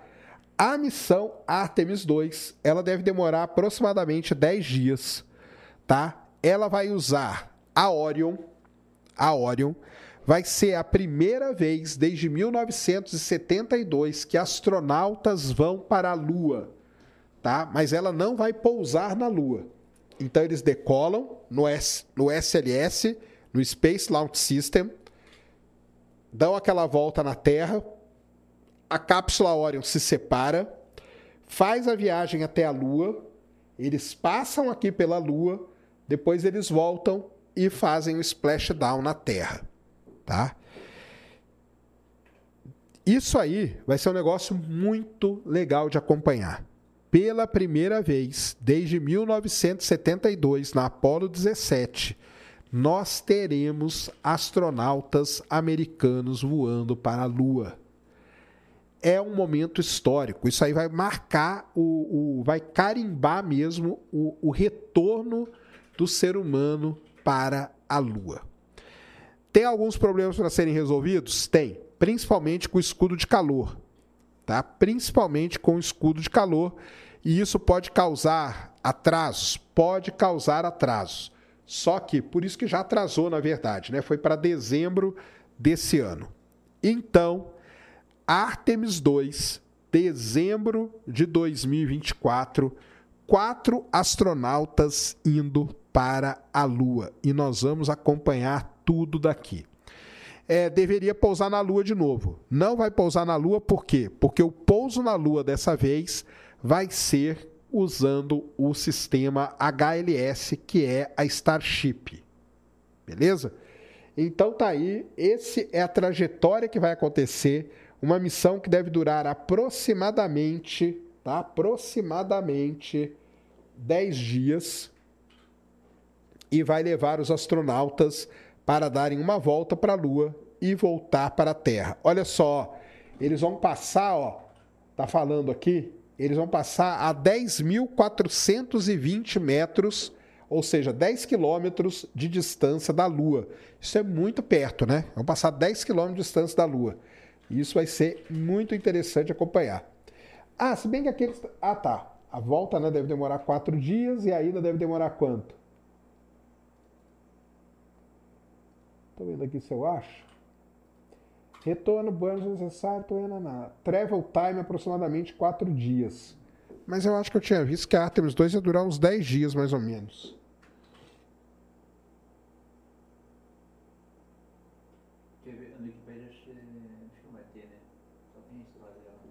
É, não, só tem isso, mas deixa eu ver aqui se eu, se eu vejo aqui.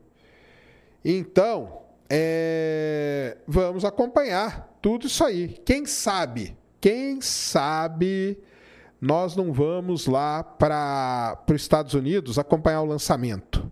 Hã? É, tá aqui, ó, duração 10 dias, tá? Duração dela é de 10 dias mesmo. O comandante vai ser o Ride Wiseman, a, o piloto vai ser o Victor Glover, a especialista de missão Christina Koch e o outro especialista de missão que é o canadense Jeremy Hansen, tá?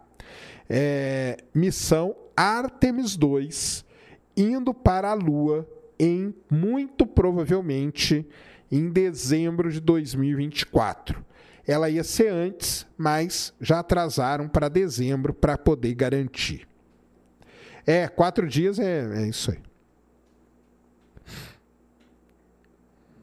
Então, é isso. Isso, vai durar 10 dias porque vai fazer teste e tudo mais, porque normalmente a viagem para a Lua é de 3 dias, né?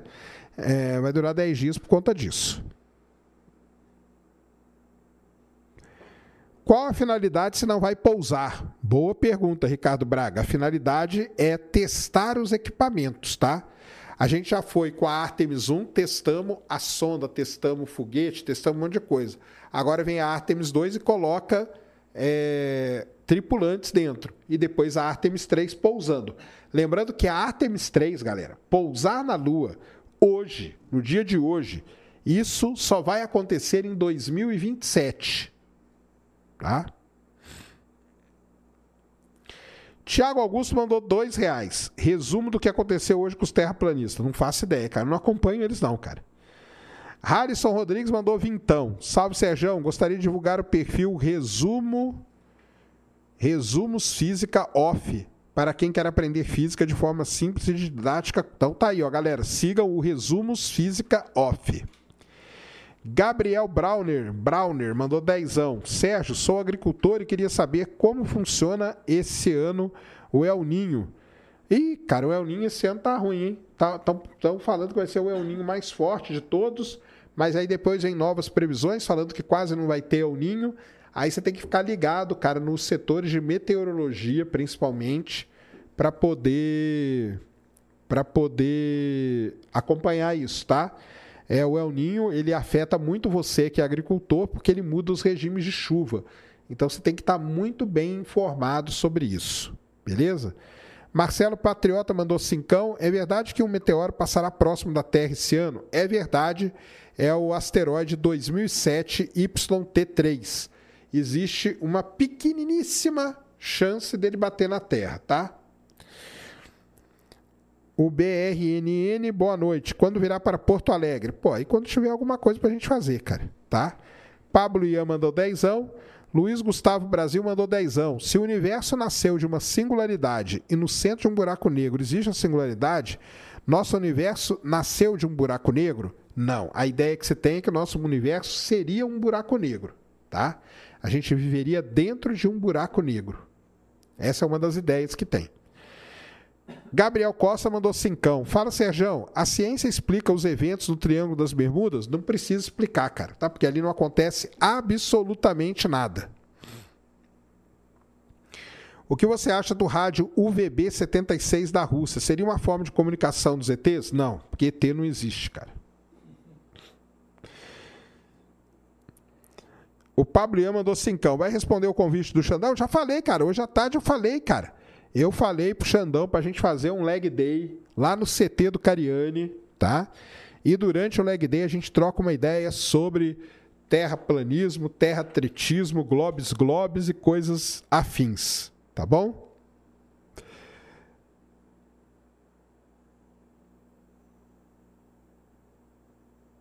E no meio desse calendário todo, a... ah, então, então é isso aí. É...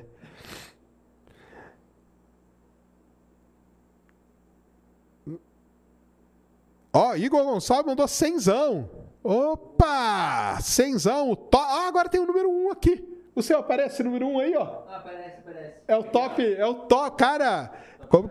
Top Igor Gonçalves, o top super chat. Peraí, isso aqui acho que não, isso aqui é. É a primeira vez que ele manda. É, deve ser, ó. Ah, tá. É. Igor Gonçalves, cara, valeu. Já pagou a coquinha aqui, ó, que eu tô tomando aqui, ó. Tá paga hoje a coca. Obrigado aí, Igor. Bom ano aí pra você. Brigadão, viu, cara? Brigadão demais. É, então eu parei aqui para responder as perguntas, tá? É, porque ainda não acabou, não. Ah, tem uma mensagem plataforma também.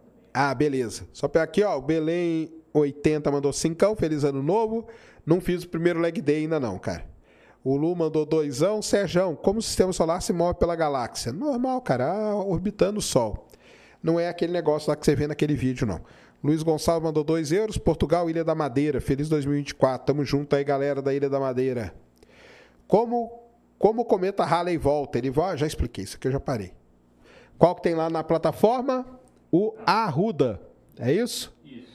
Sérgio, ativa o Pix para que a gente possa ser membro do canal. Mas que Pix, cara? Aqui não tem Pix, não. Não sei se o pessoal consegue pagar por Pix, não. Acho que é só cartão. Não, é porque Deixa. a galera hoje que faz live, eles têm o Live Pix. Mas aí não é coisa não é do, do, do YouTube, não. Não, aí teria que ser tipo pra minha conta. Ah, Então, tá, tá. lá no YouTube você pode mandar superchat, ô Arruda, tá bom, cara? Aqui a gente não tem o Live Pix, não, porque eu sei que vocês estão. Vocês estão acostumados com o Live Pix da galera, né?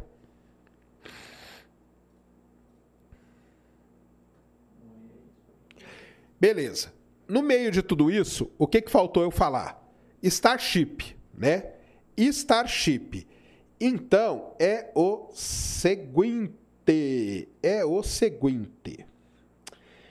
Starship. Primeiro, quando que voa a próxima Starship, Sérgio? Não sei, não faço ideia, cara. Eu queria saber, porque numa hora dessa a gente tinha até marcado a, a, a- nossa ida para lá. É, deve voar agora em fevereiro, tá? Em fevereiro é, deve ser aí o lançamento do IFT-3, que a gente chama, que é o voo de teste integrado da Starship. Vai ser isso mesmo? Vai acontecer? Não sabemos, tá? É, provavelmente vai ter uns dois ou três voos da Starship esse, esse ano. Muito provavelmente. Eu aposto até em três, tá? Eu aposto até em três voos da Starship esse ano. Vamos ver. Vamos ver. É, O pessoal aqui dos nossos grupos lá. Aliás, o, o, o Henrique, o Henrique não vai estar ouvindo, né? Me manda aí, cara. A gente tem.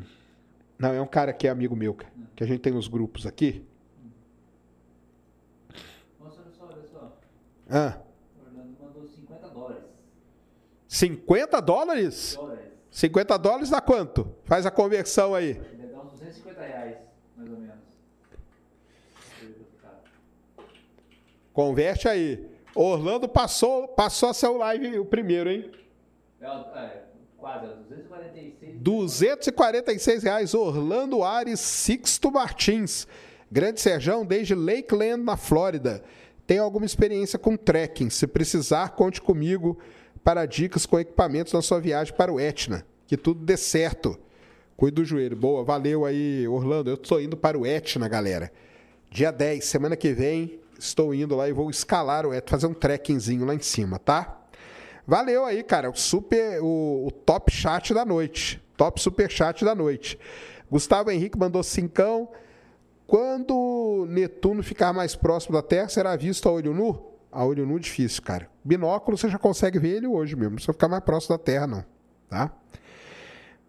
Qual whey protein que você está tomando? Eu tomo whey protein da Max Titânio. Então vai lá no site agora da Max Titânio, compre o whey. Eu, eu gosto do Cooks and Cream e use o cupom SpaceMax, que você vai ter desconto lá na Max Titânio. Corre lá agora que você me ajuda, tá, cara?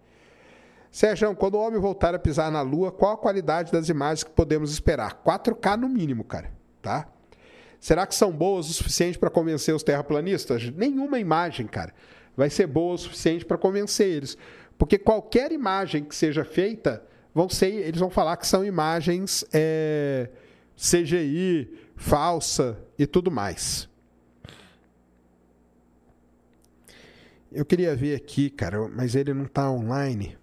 Porque é o seguinte, nós temos aí os nossos grupos de, de atualizações do espaço, cara. E aí, eu vou fazer o seguinte aqui. Hoje, hoje a galera postou lá toda uma, uma um negócio muito legal. Deixa eu ver se eu acho aqui, porque tem um link meio mágico que eu mando aqui. Eu acho que é esse aqui, ó.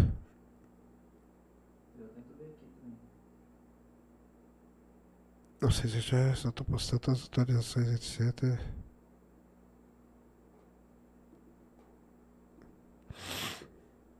Deixa eu ver aqui. Porque aí vocês podem entrar lá, porque tem o dia inteiro atualizações, cara. O dia inteiro. Não, não é isso aqui não. O dia inteiro atualizações sobre o que acontece com com o espaço. Beleza? E aí, ah, acho que é esse aqui, ó.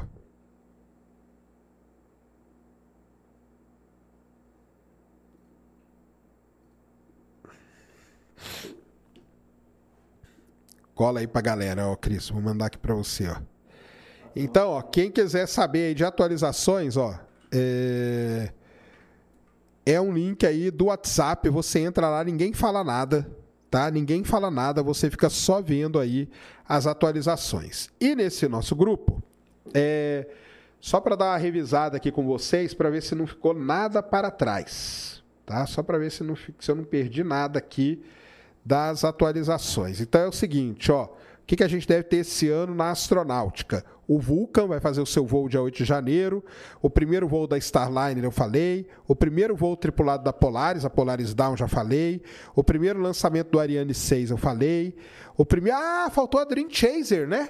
Ah, faltou a Dream Chaser. Tá, já vou falar da Dream Chaser.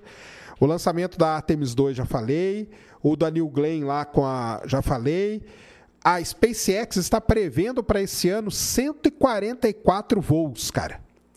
E de 3 a 4 voos da Starship. E estamos esperando aí um recorde histórico de 250 voos. Esse ano, 250 lançamentos, incluindo todos os países. E o Delta 4 Heavy deve, é, deve ser aposentado esse ano tá? Então é isso. Faltou eu falar da Dream Chaser. Então vamos lá falar da Dream Chaser. Olha, João, mais um aqui, ó. O Matheus mandou 49,99 dólares. 49,99? É. Pô, aí é quase, hein, Matheus? Claro, um faltou, faltou um centavo pra você bater o recorde. Faltou um centavo. Sérgio, qual a melhor faculdade está tendo para astronomia? E com quão concorrido está sendo o vestibular. Cara, o vestibular de astronomia normalmente é pouco concorrido, tá? E as faculdades são Valongo, no Rio de Janeiro, onde tem graduação, e USP em São Paulo, onde tem graduação também. Então, a do Valongo é a clássica do Brasil, né? Onde estudou a do William, onde estudou na Elton, toda essa galera.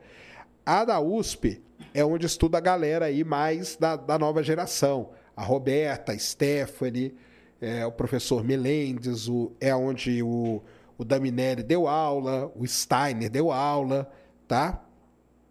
Então é uma é uma Ah, em Sergipe também tem graduação?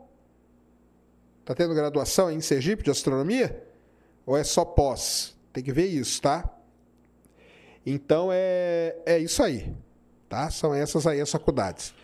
Fala sobre o canal em poucas palavras, combina muito bem com eles fazem animação e colorização da lua. Ah, beleza. Vou falar.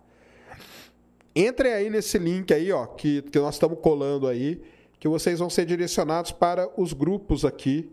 E nesse grupo aqui você vai receber atualizações. Testem aí ver se funciona. Alguém entra aí, testa aí para ver se funciona. É, o que, que faltou falar? Tem? Então tem lá em Sergipe também é, graduação em astronomia. Deixa eu ver aqui onde, tá, onde mais tem graduação em astronomia. Tem em vários lugares agora, né, cara? Graduação.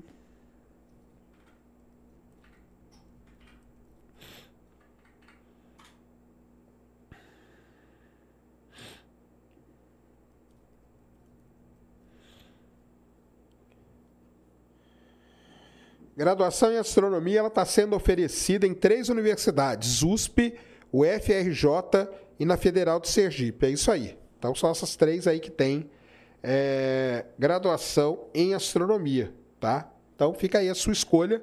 É legal porque é uma né, mais central que é do Rio de Janeiro, uma pessoal do Nordeste e São Paulo, tá bom? Então fica aí a dica para vocês. É... Leandro, ex-terraplanista, vai entrar na live agora. Sérgio, o homem foi à Lua naquela época que a tecnologia era bem inferior. Sim, cara, aquela época era diferente, cara, tá? Aquela época lá, o cara era maluco, eles eram pilotos de teste, eles eram enfiados dentro daquela nave, eles tinham 90 e tantos por cento de chance de morrer, eles iam do mesmo jeito e tá tudo bem com eles, tá bom?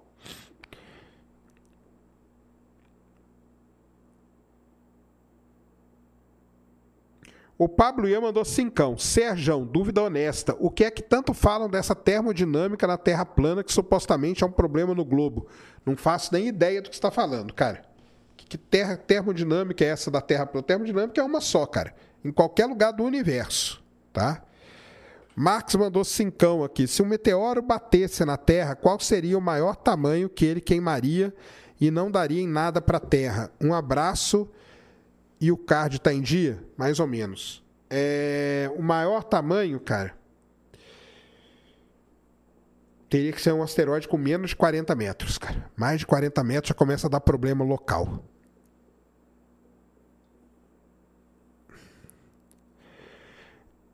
Renato Armani mandou 9,99. Sérgio, não sou terraplanista, mas por que os aviões não embicam? Como assim, cara? Que assim? Que avião embicar, cara? Me diz para que, que o avião iria embicar, cara. João Marcos mandou doisão. Vai lá no canal do Lito que ele explica tudo isso aí, tá? Ele explica tudo isso aí da correção que é feita. Até navio. Eu trabalhei num navio que ele puxava 12 quilômetros de cabo. A gente tinha que fazer correção para a curvatura da Terra, porque senão, sabe o que acontece? Se eu desse a locação de um poço sem levar em consideração a esfericidade do planeta, o poço de petróleo sai no lugar errado. Então é o seguinte, cara.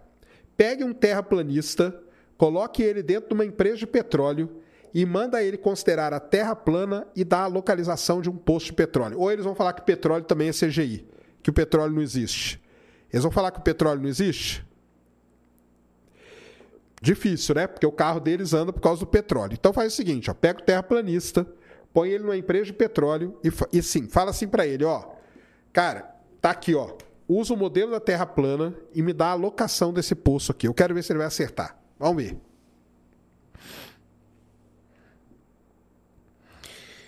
Beleza? Faz isso.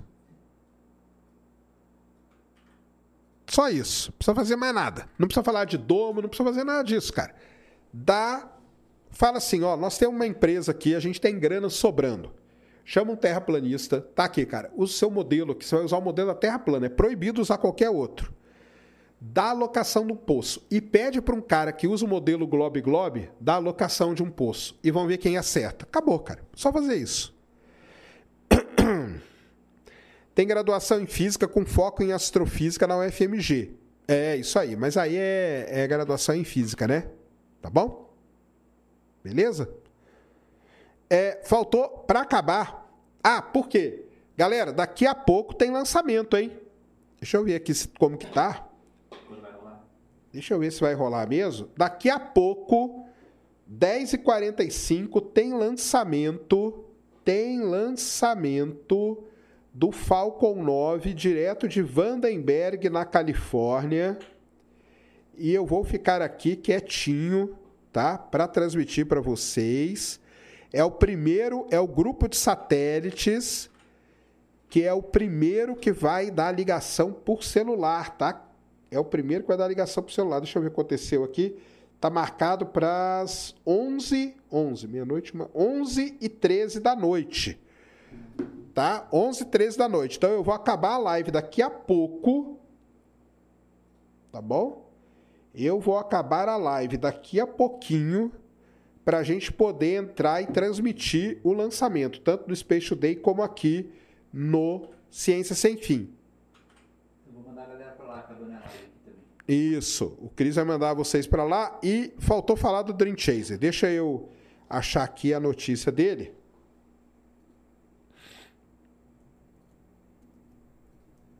Dream Chaser é aquela navezinha que é igualzinho um ônibus espacial é a navezinha da Sierra Space, que é uma outra empresa. Olha quantas empresas vocês aprenderam hoje, hein? Olha quantas empresas vocês aprenderam hoje. Ela já está lá, na, lá no Kennedy Space Center. Ela já está lá no Kennedy Space Center, pronta para voar aonde? Aonde que ela vai voar? No Vulcan. Só que então ela vai ser depois do lançamento da Peregrine. Então, está marcado para abril abril de 2024, o lançamento da Dream Chaser. Deixa eu só pegar uma imagem dela aqui, só para quem está aí ver. Dream Chaser, que é aquele mini ônibus espacial da empresa chamada Sierra Space, vai voar a bordo do foguete Vulcan. E lembra muito o X-37 também, que a gente fez a live outro dia, tá? Só que essa aqui não é secreto, essa aqui a gente sabe tudo dela. E ela vai voar agora. Vai voar agora em abril de 2024. Então teremos a Dream Chaser pronta aí para para voar. Pronta para voar em 2024. A Dream Chaser, né, cara? Que. Sérgio, nós, governador Valadares, nos encontramos nos Estados Unidos. É verdade. Abre aí, Cristian. Mandei um link aí. Só para o pessoal ver a carinha dela aí. A Dream Chaser, então, que é um, um tipo de um ônibus espacial da Sierra Space, que vai acoplar com a Estação Espacial Internacional. E ela deve voar, então, em abril de 2024. É essa navezinha aí, ó. Chama-se Dream Chaser e ela vai poder se acoplar com a estação espacial, que vai ser muito legal da gente acompanhar. Isso deve acontecer esse ano, depois aí de muitos e muitos anos é, de teste e de tentativa e de correções e de problemas e tudo mais. Beleza? É isso, galera.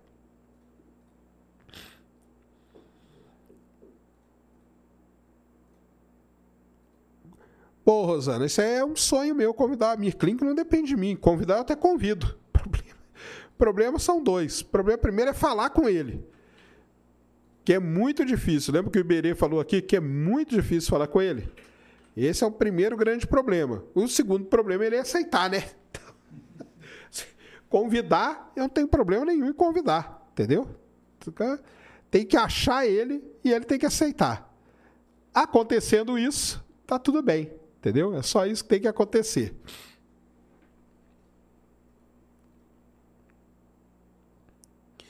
Então, está aí a, a Dream Chaser deve voar esse ano. E acho que com isso encerramos aí, né? Eu acho que falamos de tudo, cara. Eu acho que sempre pula uma coisa, né? Outra.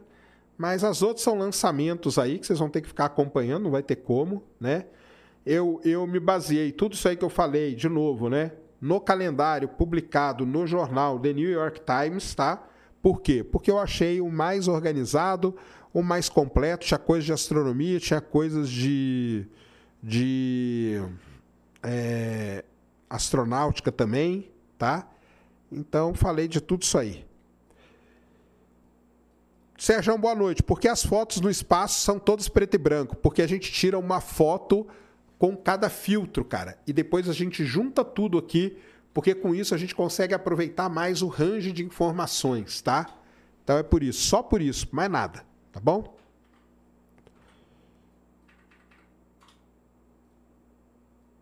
Feliz 2024, parabéns pelo trabalho. Divulgue, por favor, o canal sobre empreendedorismo. Mova-se empreendedor. Grande abraço. Tá aí, valeu. Agora, queria aproveitar aqui, ó. Cinco, coloca ali, o, o Cris, o pessoal da, da Master ali para mim.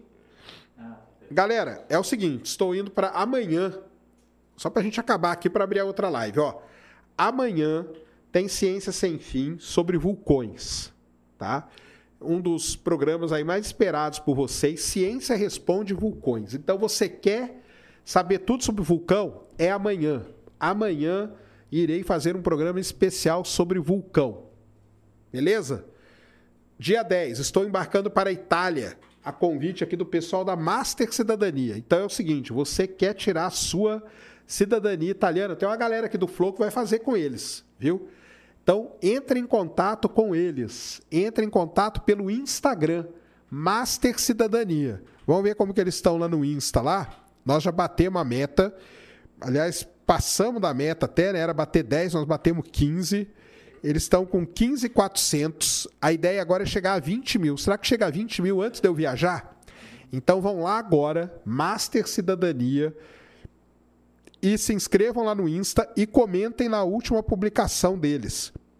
Fala que vocês vieram do Ciência Sem Fim dos eventos de 2024, porque um grande evento de 2024 vai ser a gente estar no vulcão. Eu vou para lá, eu vou no Monte Etna, eu vou no Vesúvio, eu vou no Campo Flegrei e tem outra parte que é a parte aí mais astronômica da viagem. Então, fiquem ligados, se inscrevam aí no Master Cidadania que é essa galera aí que está parceiros aí do Space Today hoje, beleza? E amanhã falaremos muito sobre isso, porque irei falar sobre vulcões para vocês. Vulcões, tá bom? Vulcão e a Terra de 6 mil anos. Acabou, né? Só aí já acaba, acaba o debate. Por isso que aquele dia eles não deixaram eu falar. Vou em Pompeia, isso aí. Por isso que aquele dia me não deixaram eu falar. Beleza? É isso. Ó, aparentemente está tudo certo para o lançamento. Está marcado para as 11h13, hora de Brasília, tá? 11h13, hora de Brasília. E nós vamos abrir a live agora. Ou seja, fechou essa aqui, eu já abro a outra live aqui imediatamente disponível já, quem quiser entrar. A gente já assim acabando a live aqui, o pessoal já vai ser direcionado para outra live já, que ela já está pública, está liberada. Isso aí. Então, vamos para lá, a gente se encontra ali, que já já é o lançamento do Falcon 9 levando os Starlinks para celular agora. Tá bom? Etna e Vesúvio ficam aqui perto de casa, numa pizzaria da. Tá certo. Conversem com eles. Você quer saber sobre o processo, quanto tempo demora? Conversem com a galera da Master. Vão lá agora, podem mandar mensagem para eles agora, que todo dia eles estão pegando várias mensagens da galera que está indo e estão fazendo, tratando de todos os casos aí. Beleza? É isso então. Amanhã, então, programa especial sobre vulcões. Ciência responde vulcões aqui no Ciência Sem Fim. E agora vamos lá acompanhar o nosso queridíssimo Falcon 9. Valeu? É isso? Deu aí, Cris? Deu demais, Sérgio. Então tá bom. Galera, um grande abraço a todos. Muito obrigado aí pela companhia. Espero ter passado pela grande parte aí dos eventos. Com certeza fica faltando um ou outro e tal. Lançamento no horário de Berlândia, 11 h 13 da noite. Daqui a pouco. Falta aí 15, meia hora. Falta meia hora pro lançamento. Então, vamos, bora. Lá pra live agora do Falcon 9. Um grande abraço a todos. Fui.